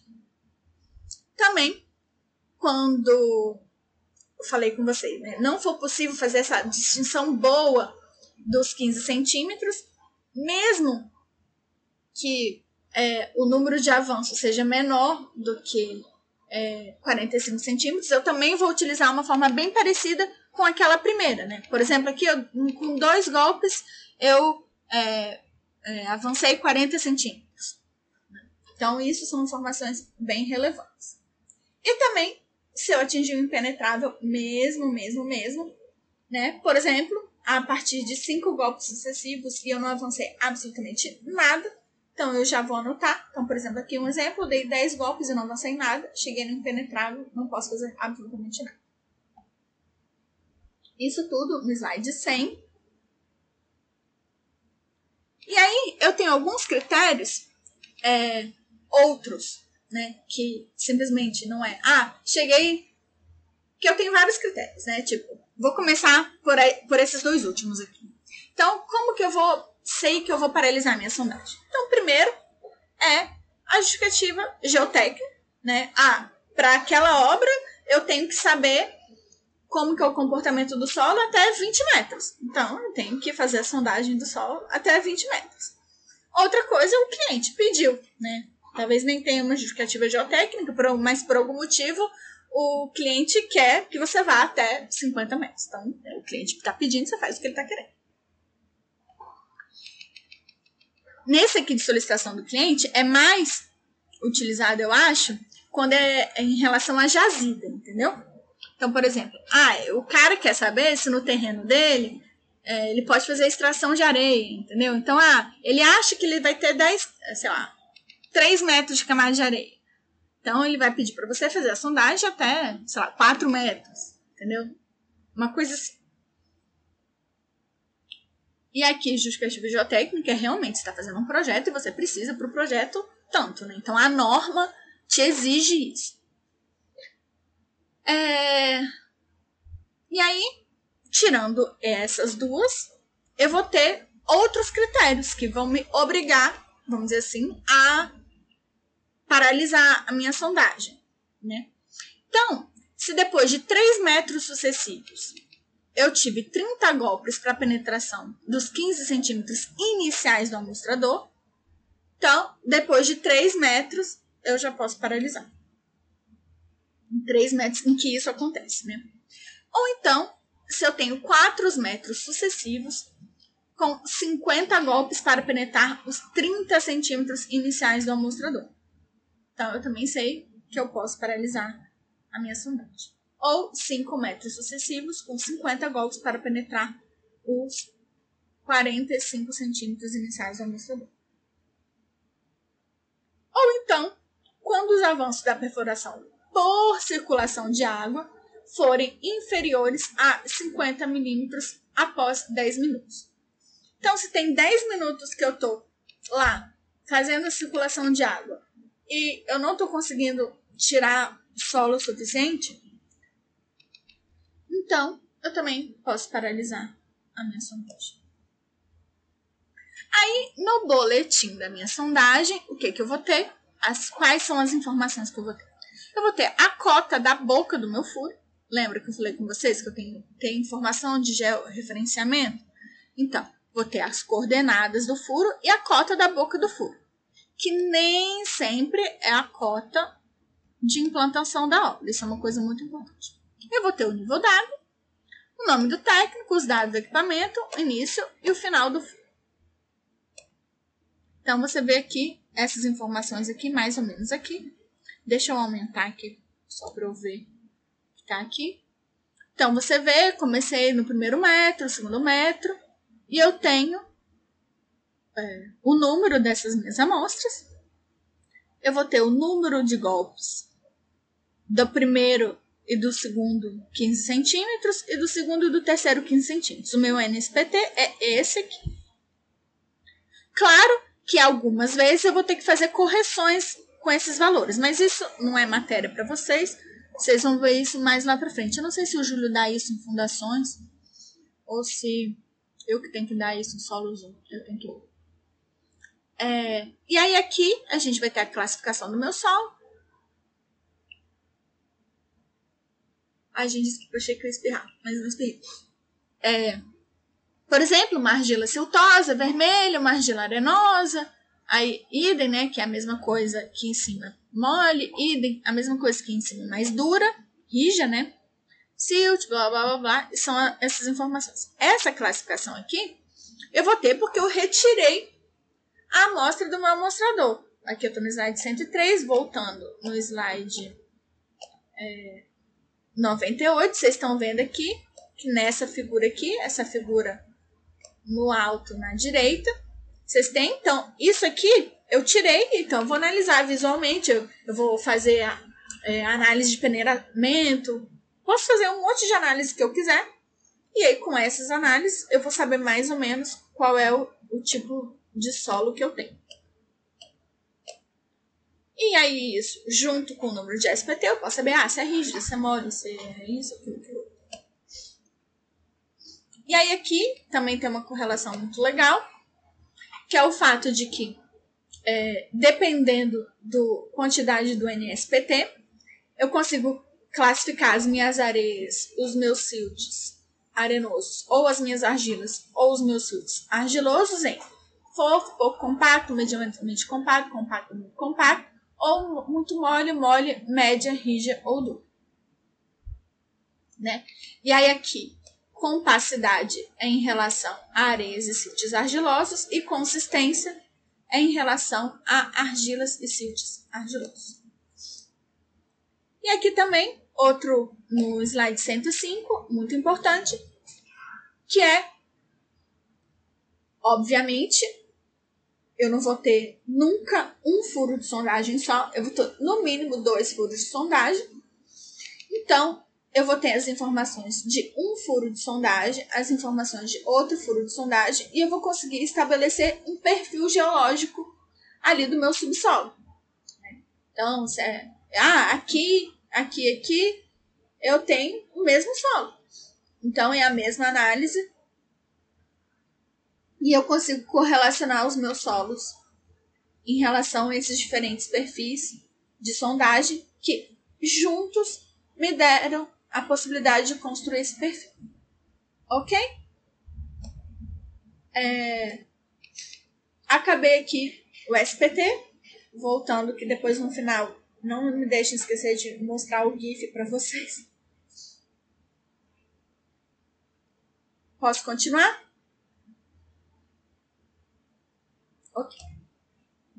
Então, há outro tipo de sondagem que eu retiro amostras, né? A sondagem rotativa ou mista. A mista é simples, é um perfil de sondagem em que eu fiz um sondagem é, SPT, e aí quando eu atingi o, imper, é, o impenetrável, eu continuei com a sondagem rotativa. Então, mista é simples, é uma combinação do SPT com a rotativa. E aí, o que, que significa a sondagem rotativa?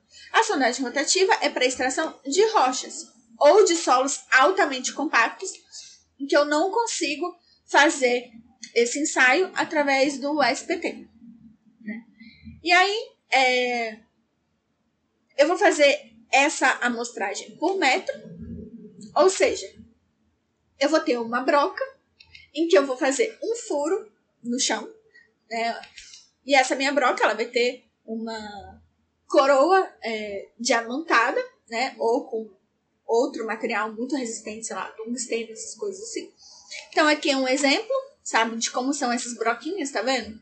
Eu acho que chama isso broca, né, gente? Não tenho certeza se chama isso broca, mas vou fingir que é broca o nome disso. E aí, você vai fazer um furo. E a cada metro, esse furo vai. Você vai parar e recolher é, o testemunho daquele metro. Então aqui vocês podem ver, tá vendo? Olha, um metro, dois metros, três metros, quatro metros, cinco metros. Então eles foram fazendo. Bom, aqui pode ser que aqui seja um furo e aqui seja outro furo, por exemplo, né? Mas você faz essa amostragem por metro. Né? Você pode utilizar cinco diâmetros diferentes, que são os, os diâmetros que normalmente a gente encontra em mercado. A gente chama eles de EX, AX, BX, NX ou HX. E aí eles têm 21, 30, 41, 54 ou 46 milímetros. E esses. É, isso aqui é muito legal, por quê? Porque às vezes você vai começar com uh, um diâmetro maior, mas você não vai conseguir avançar com um diâmetro maior, né? Então, isso aqui é feito de certa forma, tá vendo? Que você consegue fazer uma adaptação de encaixe em que você avança, por exemplo, com HX até onde você der, e onde não der mais, você avança, sei lá, com NX e assim sucessivamente, entendeu?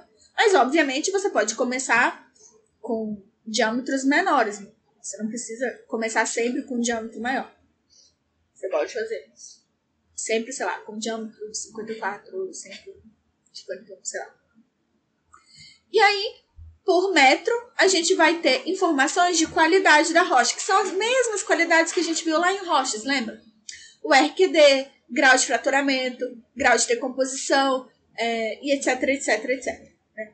Então a gente vai ter a cada metro essa informação. Mas claro que se a gente percebeu que no nosso furo, com aquele metro, teve uma descontinuidade de rocha, sei lá, eu tinha uma rocha é, granítica em cima uma rocha sedimentar.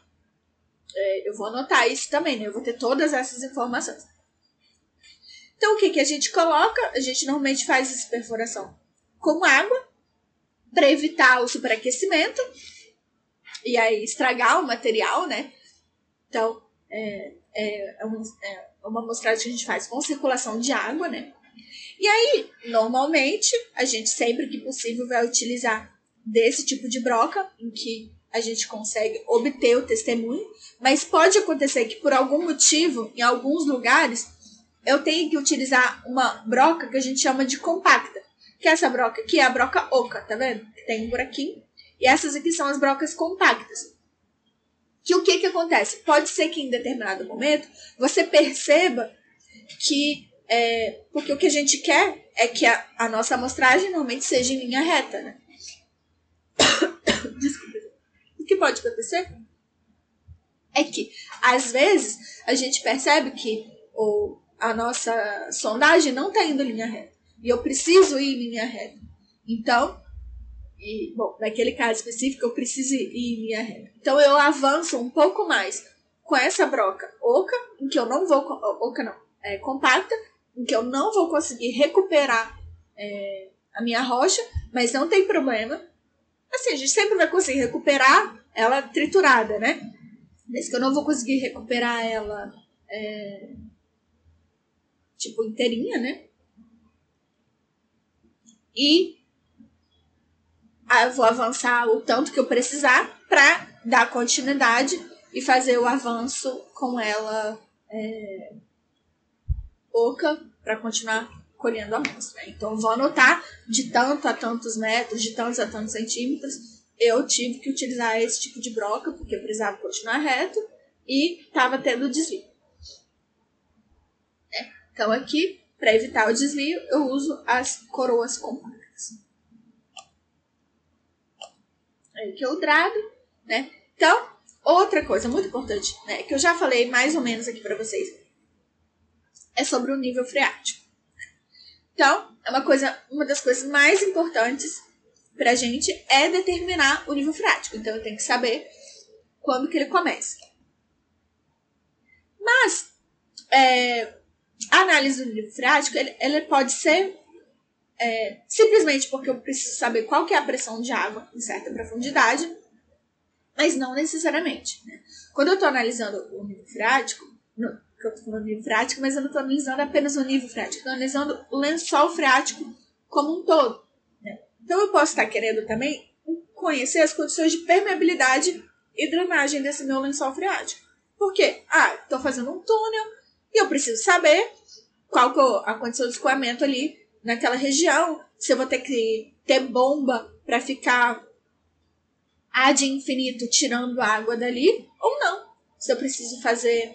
É, bom, não se eu vou fazer um bomba, mas eu vou fazer um sistema de impermeabilização para não precisar colocar uma bomba ad infinito retirando a água que vai estar tá infiltrando. Ou se é um lugar que a quantidade de escoamento é tão pequena que isso não vai ser necessário. Né? Outra coisa muito importante, mas que honestamente eu não, é, eu não conheço tanto nunca ouvi falar de quem faz, mas que pode ser que seja muito relevante para certos lugares. Talvez isso seja muito relevante em, em, regiões marinhas, né? É a análise química da água. Por quê? Por exemplo, se eu estou fazendo uma fundação num lugar em que eu suspeito que aquela água é salina, eu tenho que fazer um sistema de impermeabilização fudido para o sal não estragar o meu concreto. Então, é, existem certos minerais que vão reagir com o concreto ou com o material de fundação que eu estiver utilizando, né? Pode ser que seja uma estaca de aço também, né? Então eu preciso conhecer as condições químicas, né? Fazer análise química da minha água para eu saber o que eu preciso ou o que eu não preciso saber ou que material eu posso usar ou não. Então a gente sabe que no concreto, vocês vão ver isso mais para frente, existem vários tipos de concreto. Então com, existem concretos que são é, imprescindíveis quando você está utilizando em regiões marinhas, e ainda mais se for um local de fundação em que existe o risco de, sei lá, mesmo que você faça uma impermeabilização de ter um vazamento e tal, de contaminar os corpos do seu concreto. Então ele tem que ser mais resistente a ataques marinhos. É... Então, uma coisa muito importante é que o meu lençol freático, ele nem sempre vai se encontrar na pressão atmosférica no local que ele se encontra. Então, por exemplo, assim, eu tenho aqui a camada do meu subsolo e eu tenho aqui o meu nível d'água. Então, deixa eu colocar em azulzinho aqui, só para vocês saberem. Aqui é o meu nível d'água. Então, normalmente, né, aqui o meu nível d'água nessa posição se encontra na pressão atmosférica. Mas não necessariamente isso vai acontecer. Pode ser que o meu lençol seja um lençol do tipo artesiano. E o que, que isso significa? Significa que ele é um lençol que está sob pressão. E ele está sob pressão, e por exemplo, essa camada aqui é uma camada impermeável. Então ele está sob pressão e essa camada não deixa é, a minha água voltar para cima, né? Ir para cima. Então, o que acontece é que é, vai existir uma sobrepressão. Então, o que, que acontece nesses casos? Acontece é que você, quando você está fazendo o seu furo, você vai fazer o seu furo e você vai esperar a estabilização do nível d'água. Então, por exemplo, o meu nível d'água aqui, eu, quando eu permito que ele entre em contato com a pressão atmosférica, ele vai se estabilizar aqui, por exemplo. Então eu sei que nesse lugar, o meu nível freático é, na verdade, aqui, não aqui. Deu para entender? Talvez seja um pouco confusa essa parte.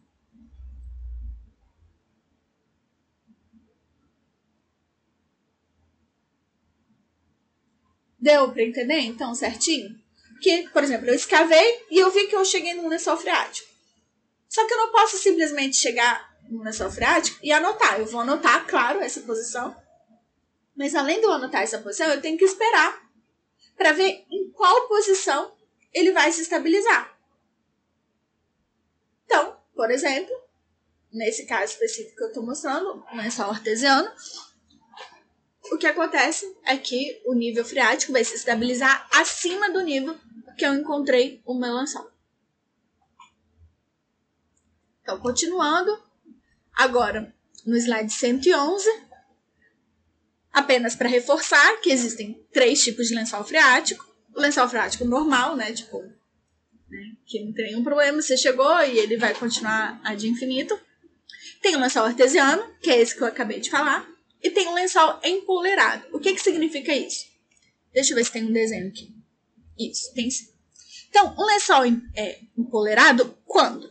Quando, por exemplo, eu tenho aqui um solo relativamente permeável, então ele me permite a formação, um acúmulo de água nele, mas esse lençol aqui embaixo, tá vendo? Ou esse lençol não, essa camada aqui embaixo, ela é relativamente impermeável. Ou seja, essa minha água que ficou acumulada aqui, ela não consegue avançar para baixo. Vocês conseguem perceber que ela fica presa porque ela encontrou uma camada impermeável? Só que o que, que acontece? Essa camada é impermeável, é, pode ser que ela não seja 100% impermeável e que ela, ela é, consiga ter uma certa permeabilidade e, e, chegar a água que está aqui sob mais pressão, né? Ou então pode ser simplesmente que isso aqui é uma camada totalmente diferente, mais permeável, e que aqui está relativamente preso, assim, né? Mas o que acontece normalmente é o quê?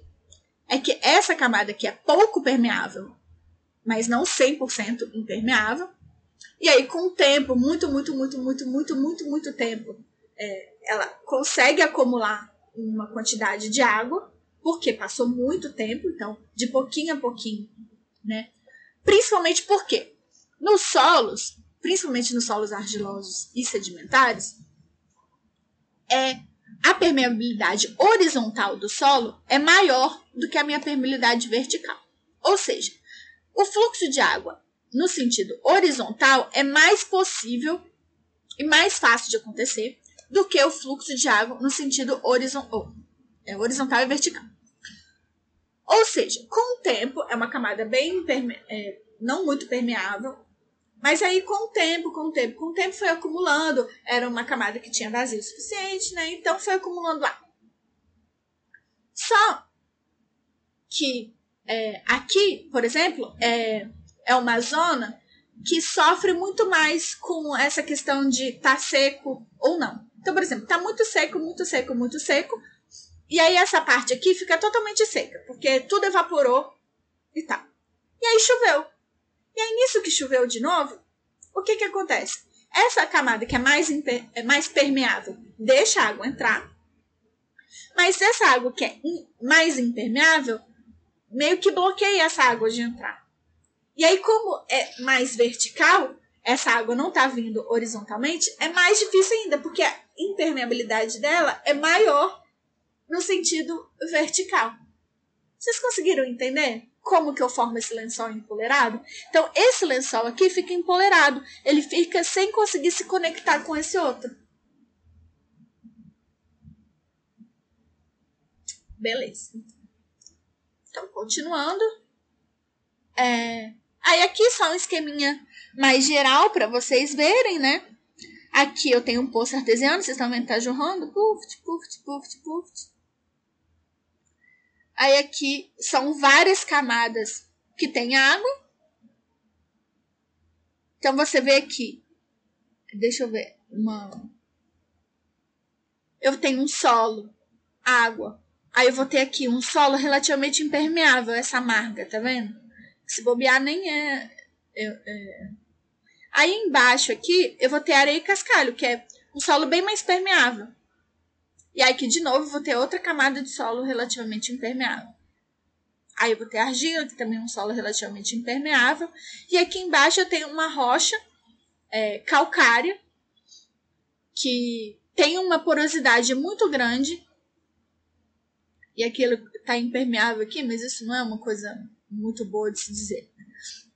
E aí ela tá bem permeável, só que ela tá é, é, fazendo barreira aqui com esse solo impermeável. Então, tipo, a água vem aqui e acumula uma pressão bem grande, sabe? Ou seja, se essas camadas fossem permeáveis, o meu nível ia chegar até lá em cima. Só que como essas minhas camadas são impermeáveis, ele bloqueia e aí só consegue ir é, fica com essa pressão aqui acumulada.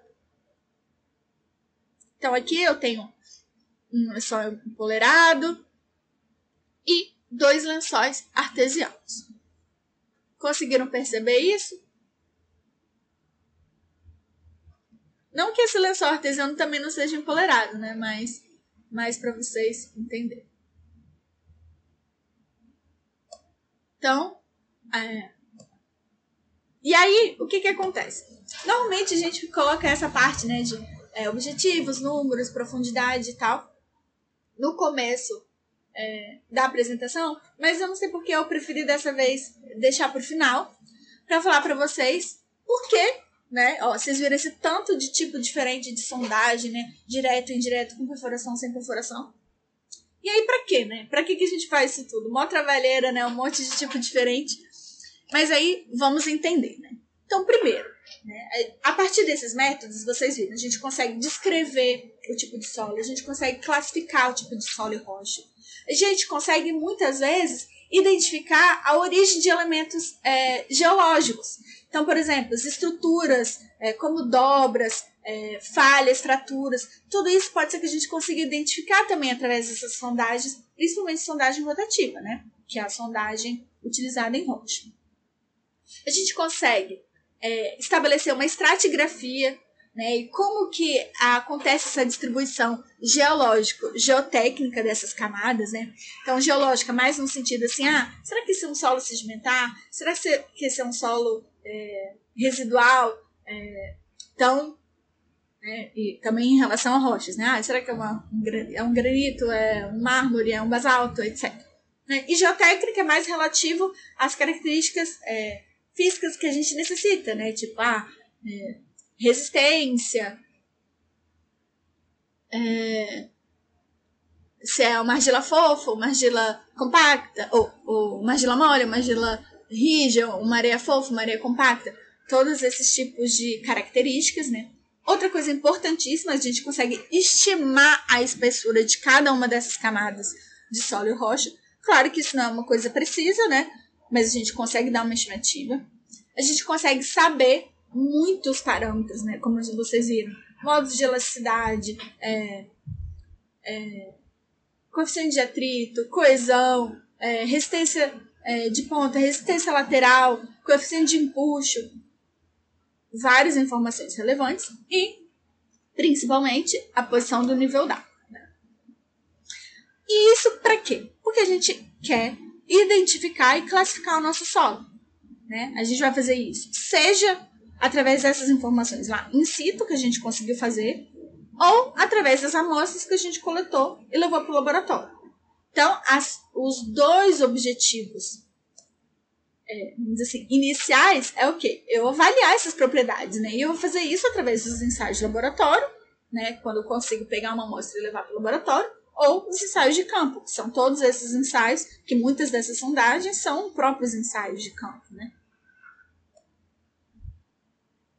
E aí, esses são os nossos objetivos, né? Identificar e classificar o solo através de ensaios de laboratório. Objetivos. E aí, como que eu vou fazer isso? Né? Eu tenho que saber a quantidade de sondagens que eu tenho que fazer, até que profundidade que eu tenho que fazer, né? Então são informações muito relevantes. Então, isso tudo depende do quê? Ah, depende primeiro. Essa minha investigação, ela é preliminar ou definitiva?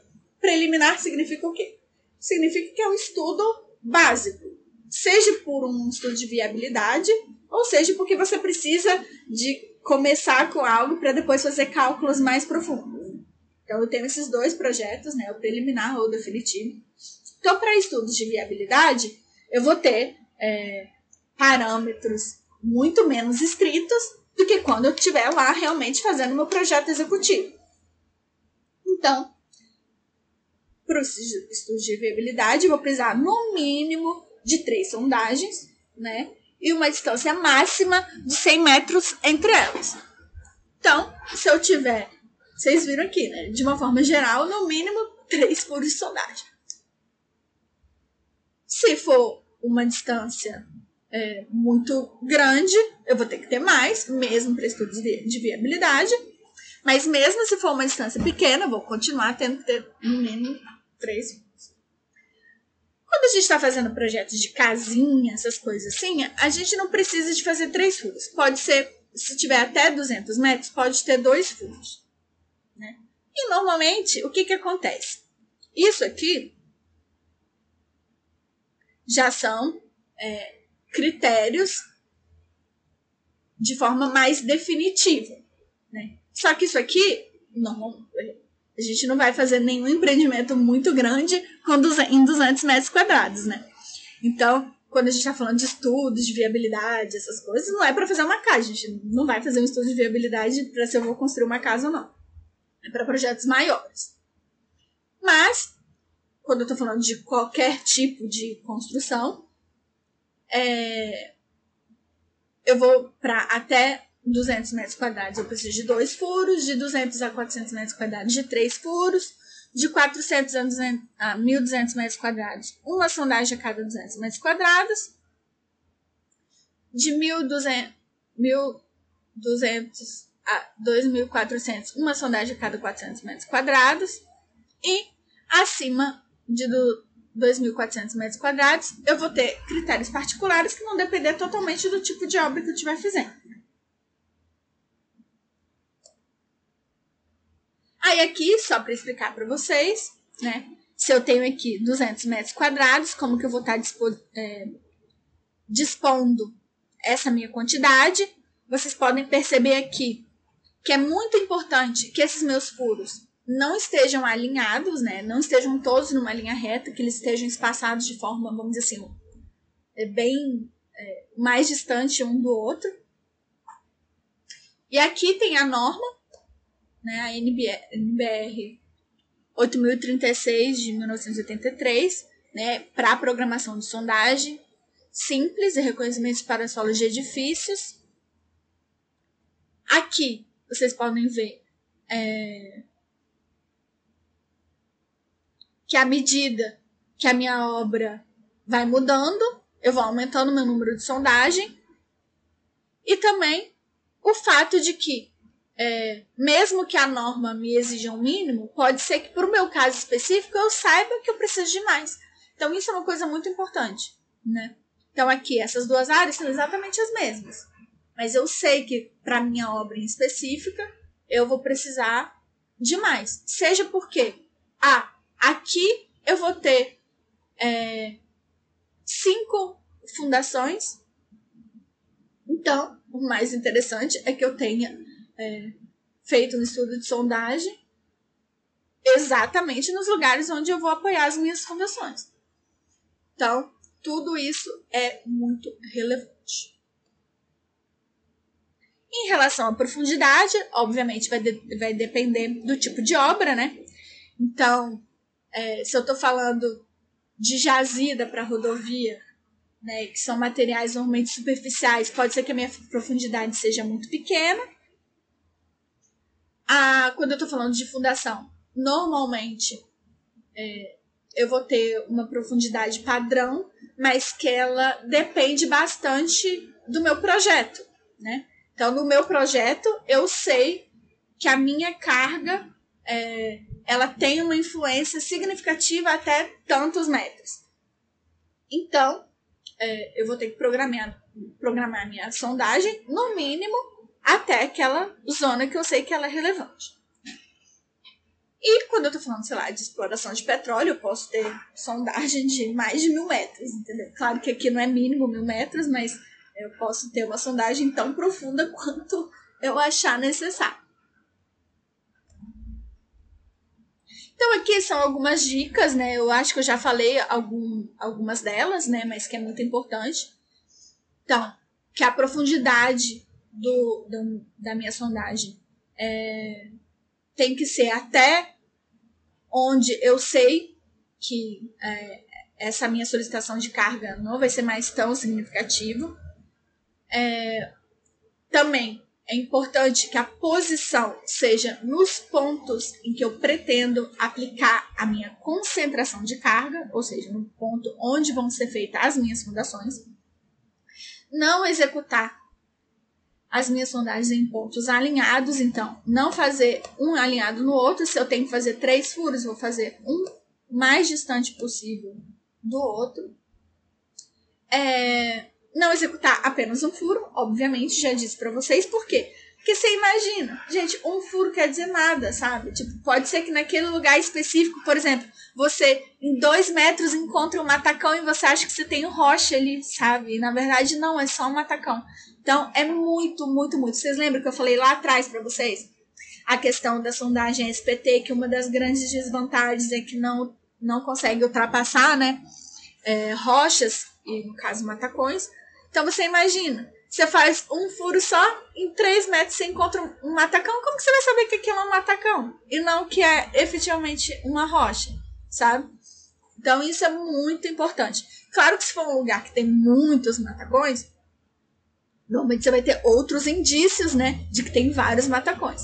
Mas você imagina, pode ser um lugar que não tem nenhum indício que vai ter aquele matacão ali e tem. Então é muito importante você pelo menos fazer mais uma porque se for só um matacão isolado, é muito improvável que você faça outro furo e de novo você encontre outro matacão, né?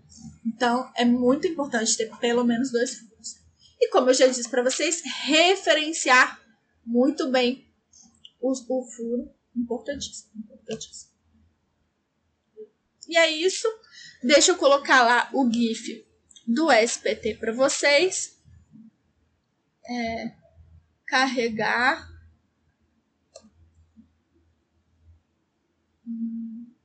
imagens.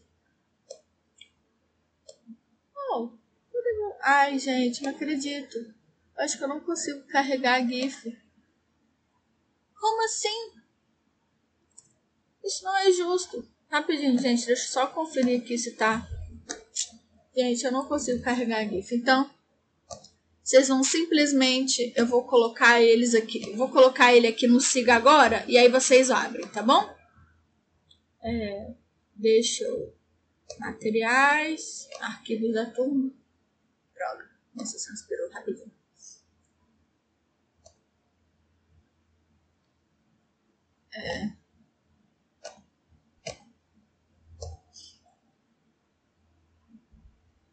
Ah, sobre o grupo do trabalho de recuperação. Pode perguntar, Sheldon.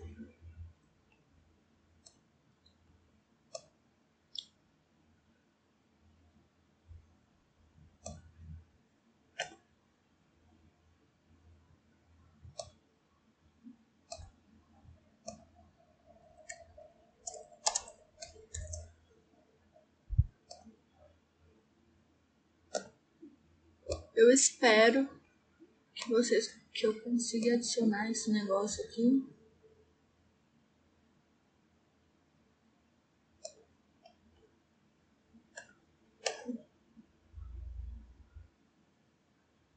Eu montei parte do meu já, mas acho que tem mais um que tá perdido aí.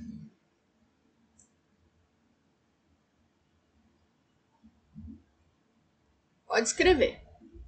Tô ali é, adicionando o GIF, mas eu também tô enviar arquivo. Ó, inserir lá na turma. Vê se vocês conseguem abrir o GIF. Sim, é porque você ficou.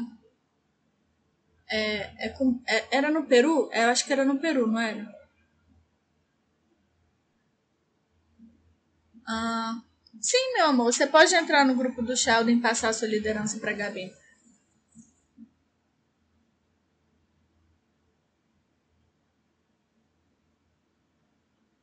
Então, meu amor, aí se a Gabi não quer a liderança, fica difícil pro seu lado. Entendeu? Porque o que que eu, por que que eu, eu estabeleci vocês três, entendeu? Porque eu quero que tenha três grupos. E eu quero que seja mais ou menos bem distribuída a quantidade de pessoas, entendeu? Tem, meu amor, me manda a relação. Mas é isso que eu tô falando. Eu sei que tem gente que já desistiu, entendeu? Eu sei que não vai ter. É, eu acho que foi na investigação de subsolo, que a Gabi perguntou aqui onde que eu postei o GIF. Olha, investigação de subsolo. Vê lá se já.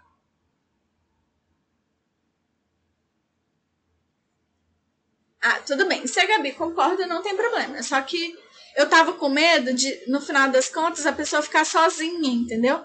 Então, como eu estabeleci vocês, era mais assim, para vocês lutarem, baterem, gladiarem por amiguinhos, entendeu? Beleza, o grupo do Sheldon tá com sete. E aí vocês me mandam então a lista, ok?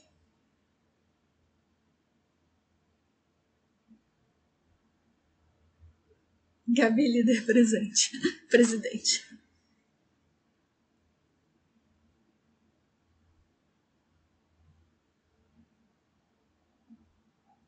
Tá, e o Lucas faz com a Gabi, beleza.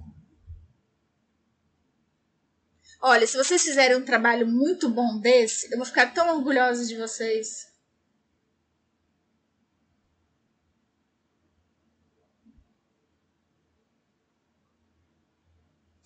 Se vocês fizerem um trabalho muito lindo, maravilhoso desse, eu vou ficar muito orgulhosa de vocês.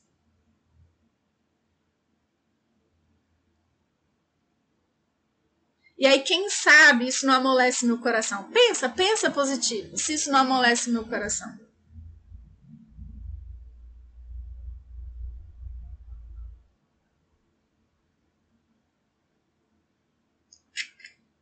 Beleza? Eu tô torcendo, gente. Tô torcendo para vocês fazerem tão bonitinho isso amolecer meu coração. E aí, vocês conseguiram abrir o GIF? Vamos todo mundo abrir o GIF antes de terminar?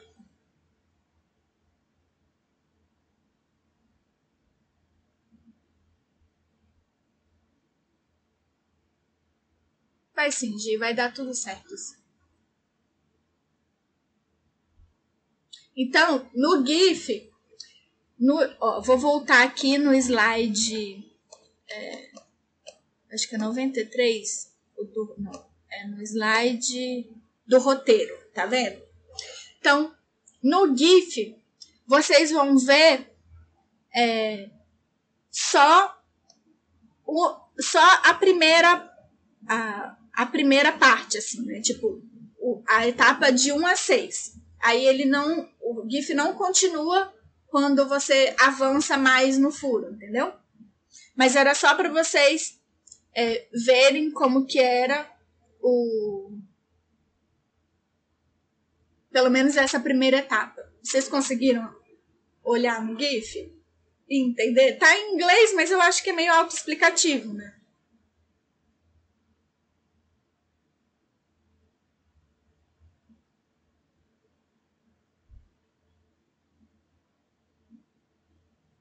Não, meu amor, pode ser. Se você não se importar, pode ser só você e a Florência, não tem problema não.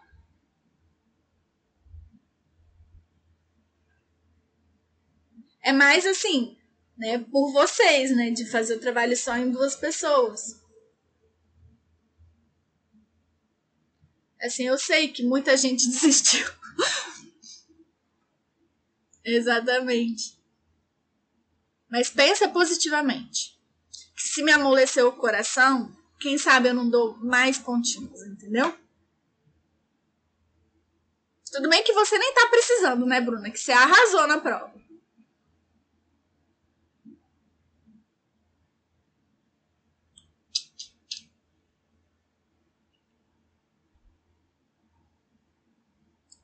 Tá vendo? Eu também fiquei muito orgulhosa.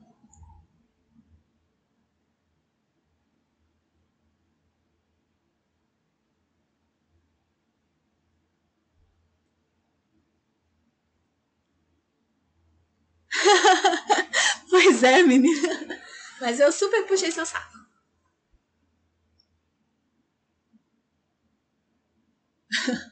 Mas olha, gente, para quem chegou atrasado, eu eu fiquei, me amoleceu o coração, né? Que vocês sabem, né? Que eu sou muito coração mole. Então, eu eu recorrigi a prova de completar e aí eu ignorei essa questão de ordem alfabética tinha alguns que não tinha nada a ver com ordem alfabética, né? Então, obviamente, é, continuou errado. Mas os que era só questão de ordem alfabética, eu, eu ignorei, entendeu? Exatamente, de quem tá aqui vai passar, isso mesmo.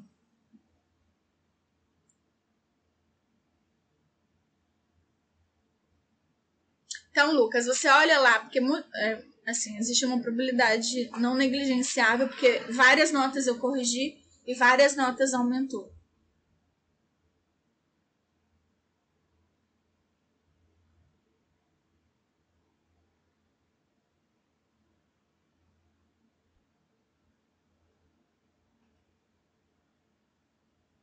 Ok, gente?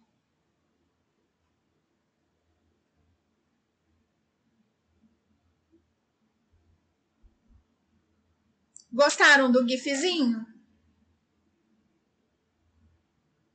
Tá bom. Gi, eu não esqueci que eu te prometi que eu ia mandar um negócio. Eu só não, não tive tempo ainda.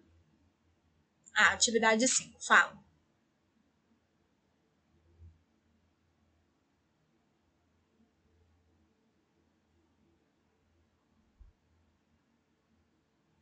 Então, a atividade 5 é, vai ser tipo um resumo dos seminários. Então, quando os coleguinhas estiverem fazendo o seminário, vocês vão anotando o que eles estão falando, e aí vocês tiram foto e me mandam.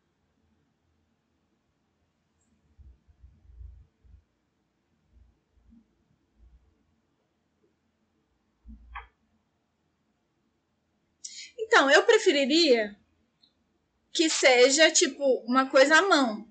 E que, ah, o coleguinha falou, então vocês anotaram, ah, isso que é legal, interessante, tal, tal, tal. Mas se você quiser digitalizar isso que você escreveu, é mais assim, porque eu não queria que vocês simplesmente copiassem coisas do coleguinha, entendeu? E porque, na verdade, o que, que acontece? Eu coloquei que a data é dia 14 e eu não mudei, né? Eu acho que tá dia 14, não é? A entrega do, do dia. Sim, né? Então. Só que na verdade eu queria que esse ficasse pro dia tipo 9, entendeu? É, vocês fazem. É, os seminários vão ser dia 8 e aí vocês vão anotar o que o coleguinha falou, imprimir e mandar, entendeu? Só que eu não vou mudar no SIGA, entendeu? Vou deixar dia 14 mesmo.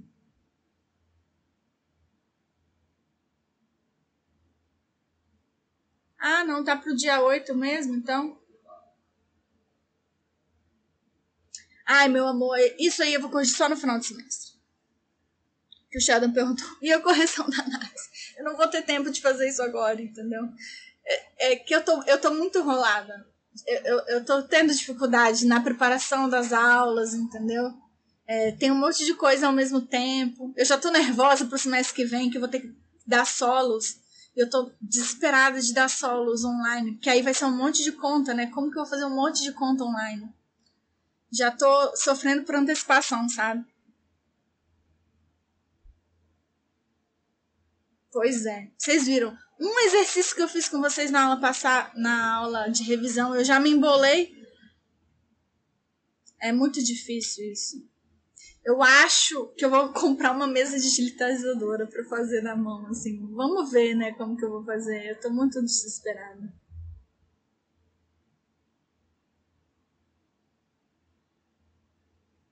Não, eu não sei, assim, se eu vou comprar, mas eu, eu tô achando que vai ser o jeito, porque eu tô com muito medo, entendeu?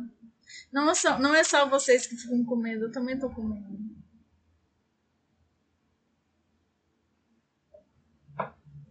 Tipo, eu não quero decepcionar vocês, entendeu?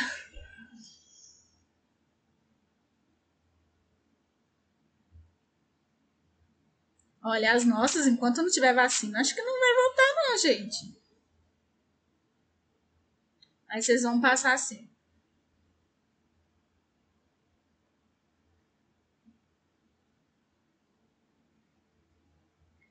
Tem esporte de baile tudo, mas aula não pode.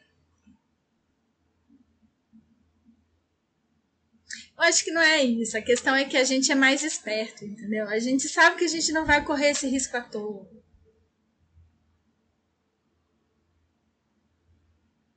Você imagina, professor universitário tem um monte de dinossauro, gente. Imagina se eles pegam Covid, vai morrer todos os professor velho. E com esse presidente aí que não vai fazer concurso, ninguém quer correr o risco de perder professor.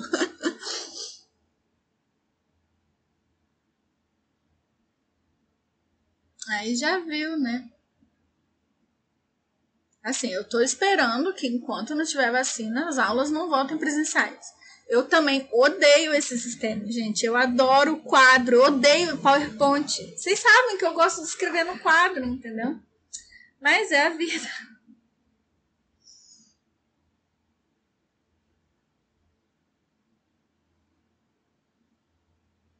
Pois é, né? A gente não tem o que fazer, tem que esperar, não adianta. E o que acontece também que no ambiente de sala de aula é muita gente todo dia, o tempo inteiro, muito tempo.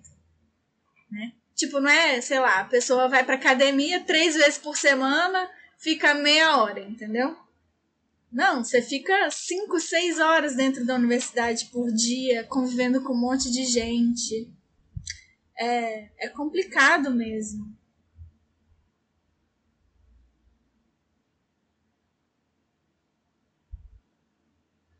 Então, aqui na Unila a gente não começou a EAD antes porque a gente não tinha formação nenhuma disso, entendeu?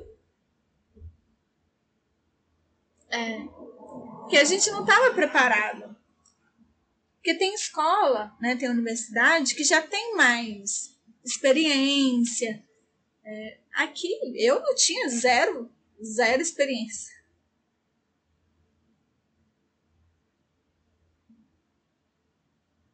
Sim. É triste isso. Mas assim, olha, universidade pública a gente recupera, entendeu? Que olha, a gente perdeu, a gente vai perder um ano, mas a gente vai ficar durante uns seis anos tendo menos meses de férias, entendeu? É isso que vai acontecer.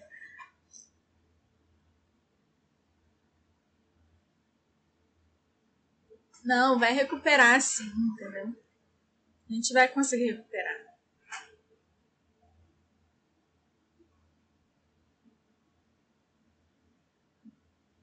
Eu tô em pânico, acho terapia. Sim, total. Ai, ai.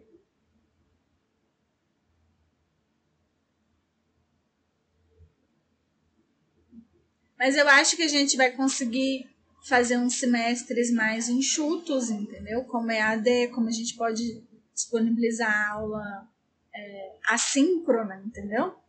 Acho que a gente vai conseguir fazer uns semestres mais enxutos e sei lá, em dois, três anos, acho que a gente recupera o tempo perdido. Quando eu entrei na universidade, eu entrei em maio, porque estava em greve. E aí depois teve outra greve.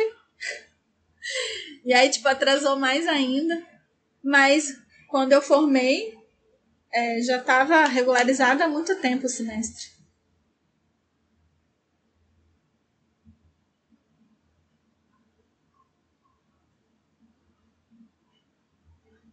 É. E assim, pelo menos eu imagino, não sei, né? Tipo, que como a gente teve isso, o pessoal vai ficar com dó de fazer greve durante um tempinho, assim? Eu acho, não sei.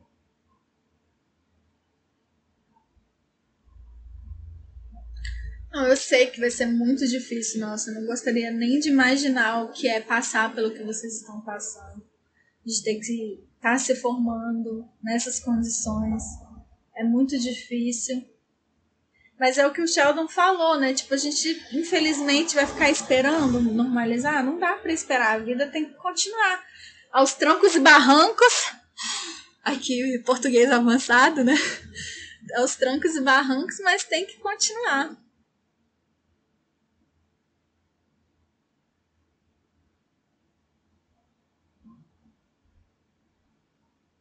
Nossa, total um balde de água fria, que é, com certeza. Você mal chegou e tem que parar. Nossa, com certeza. Mas eu acho que a greve que eu peguei. Não, não foi no primeiro semestre. Foi no primeiro semestre, não. Acho que foi no primeiro semestre que eu entrei já teve greve.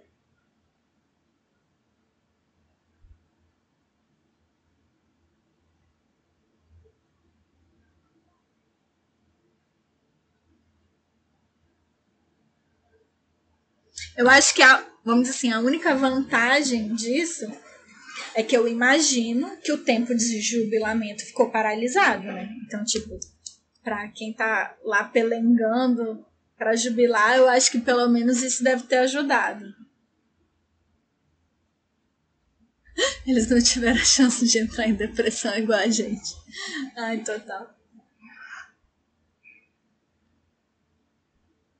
Ai, você acha que muita gente vai desistir, que, que perdeu o ritmo, assim, né, de estudo, desanimou, você acha?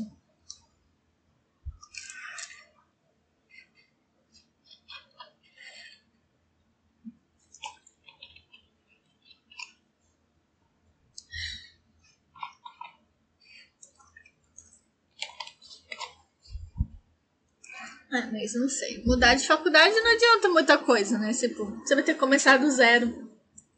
Pro outro também. Alô? Eu acho que o meu caiu. Vocês estão me ouvindo?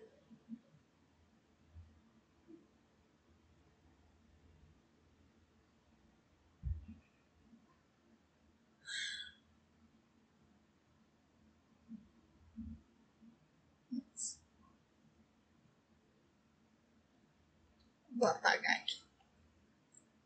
Pronto, parar.